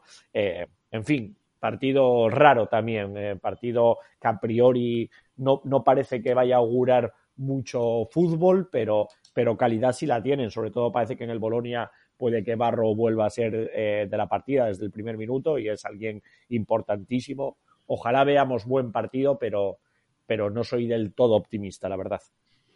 De todas maneras, seguid la cuenta de Draper porque si alguna vez hay movimientos, noticias de última hora y saca algo, también lo pone en Twitter o alguna orientación y siempre vienen bien para estos partidos que están más lejos en el tiempo, ¿no?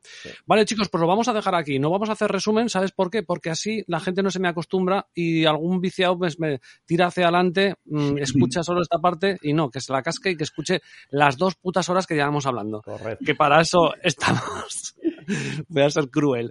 Bueno, vamos a dejar el tema porque tenemos aquí la Juventus Torino que están, están empezando y hay que seguir eh, a ver si Blaovic no marca para eh, trolear a Jodita.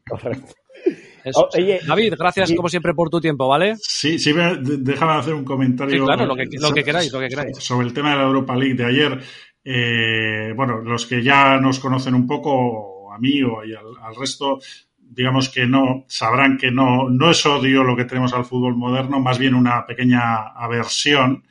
Y, ayer, o sea, el, el, triunfo del, del Budo Glint en, Glasgow, el Celtic, o sea, yo no sé si disfruté más con el juego o con los aficionados noruegos con cómo se lo, con cómo se lo pasaron. Realmente es que, es que estas cosas a mí me reconcilian con el, con el fútbol, ¿no? Ver cómo se desplaza la gente y, disfruta, pues eso, tanto con, su equipo ante otra afición que también es muy fiel y que, bueno, pues, pues, fue, fue un triunfo, pues bueno, que quedará en la, en la retina de quienes estuvieron ayer en el, en el estadio, en el Celtic Park.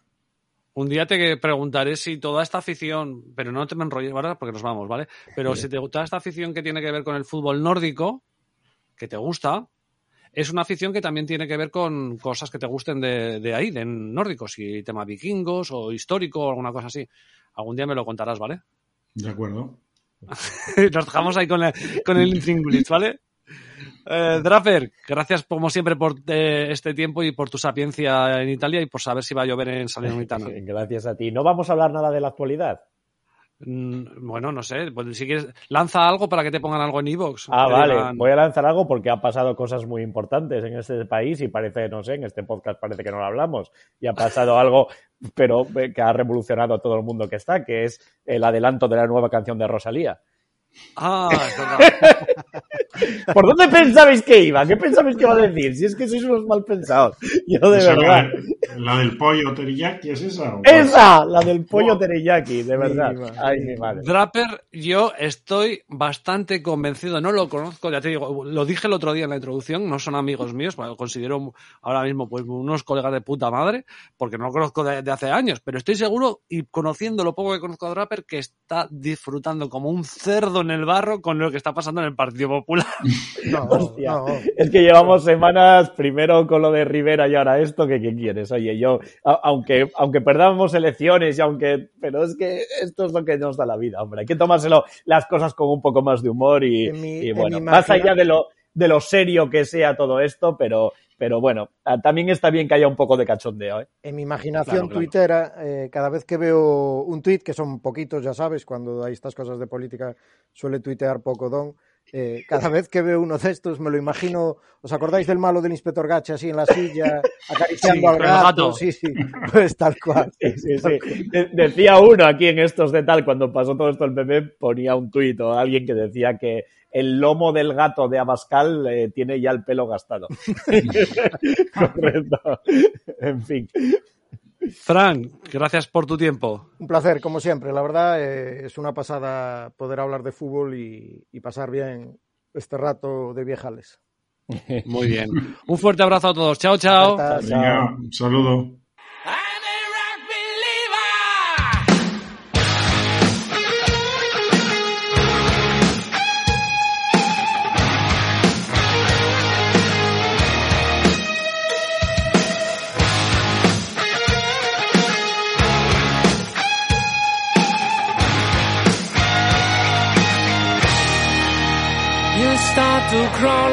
You walk.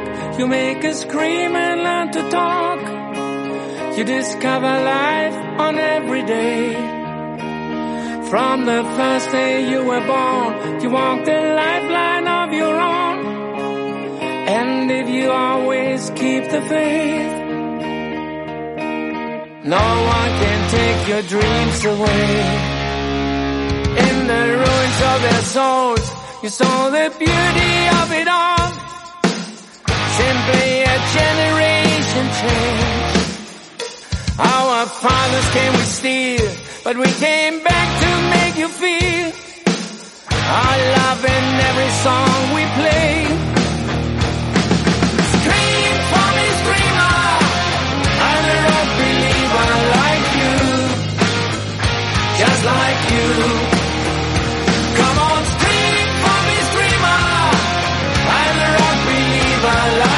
I'm a rock believer like you. Soy un creyente del rock como tú.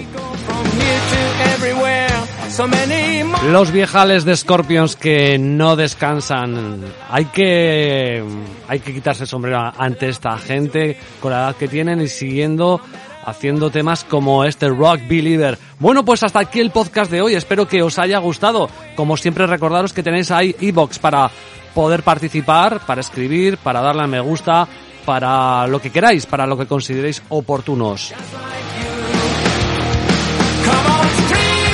Como siempre, agradecer muy mucho a los colaboradores que han participado en el podcast y por supuesto a ti que estás ahí al otro lado. Porque vosotros sois Rock Believers, sois eh, Team Believers, Team Channels Believers.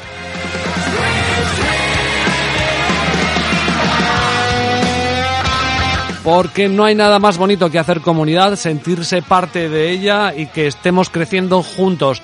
Que estés aquí desde el inicio de los tiempos, desde el Big Bang, desde la explosión del Team Channels Podcast. La explosión me refiero desde el inicio, no que, que seamos la hostia, sino desde el inicio hasta cuando acabe.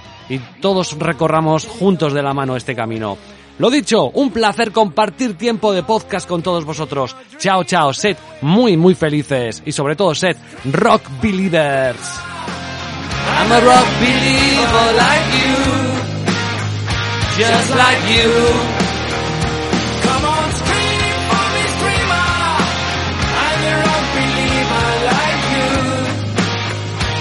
Like.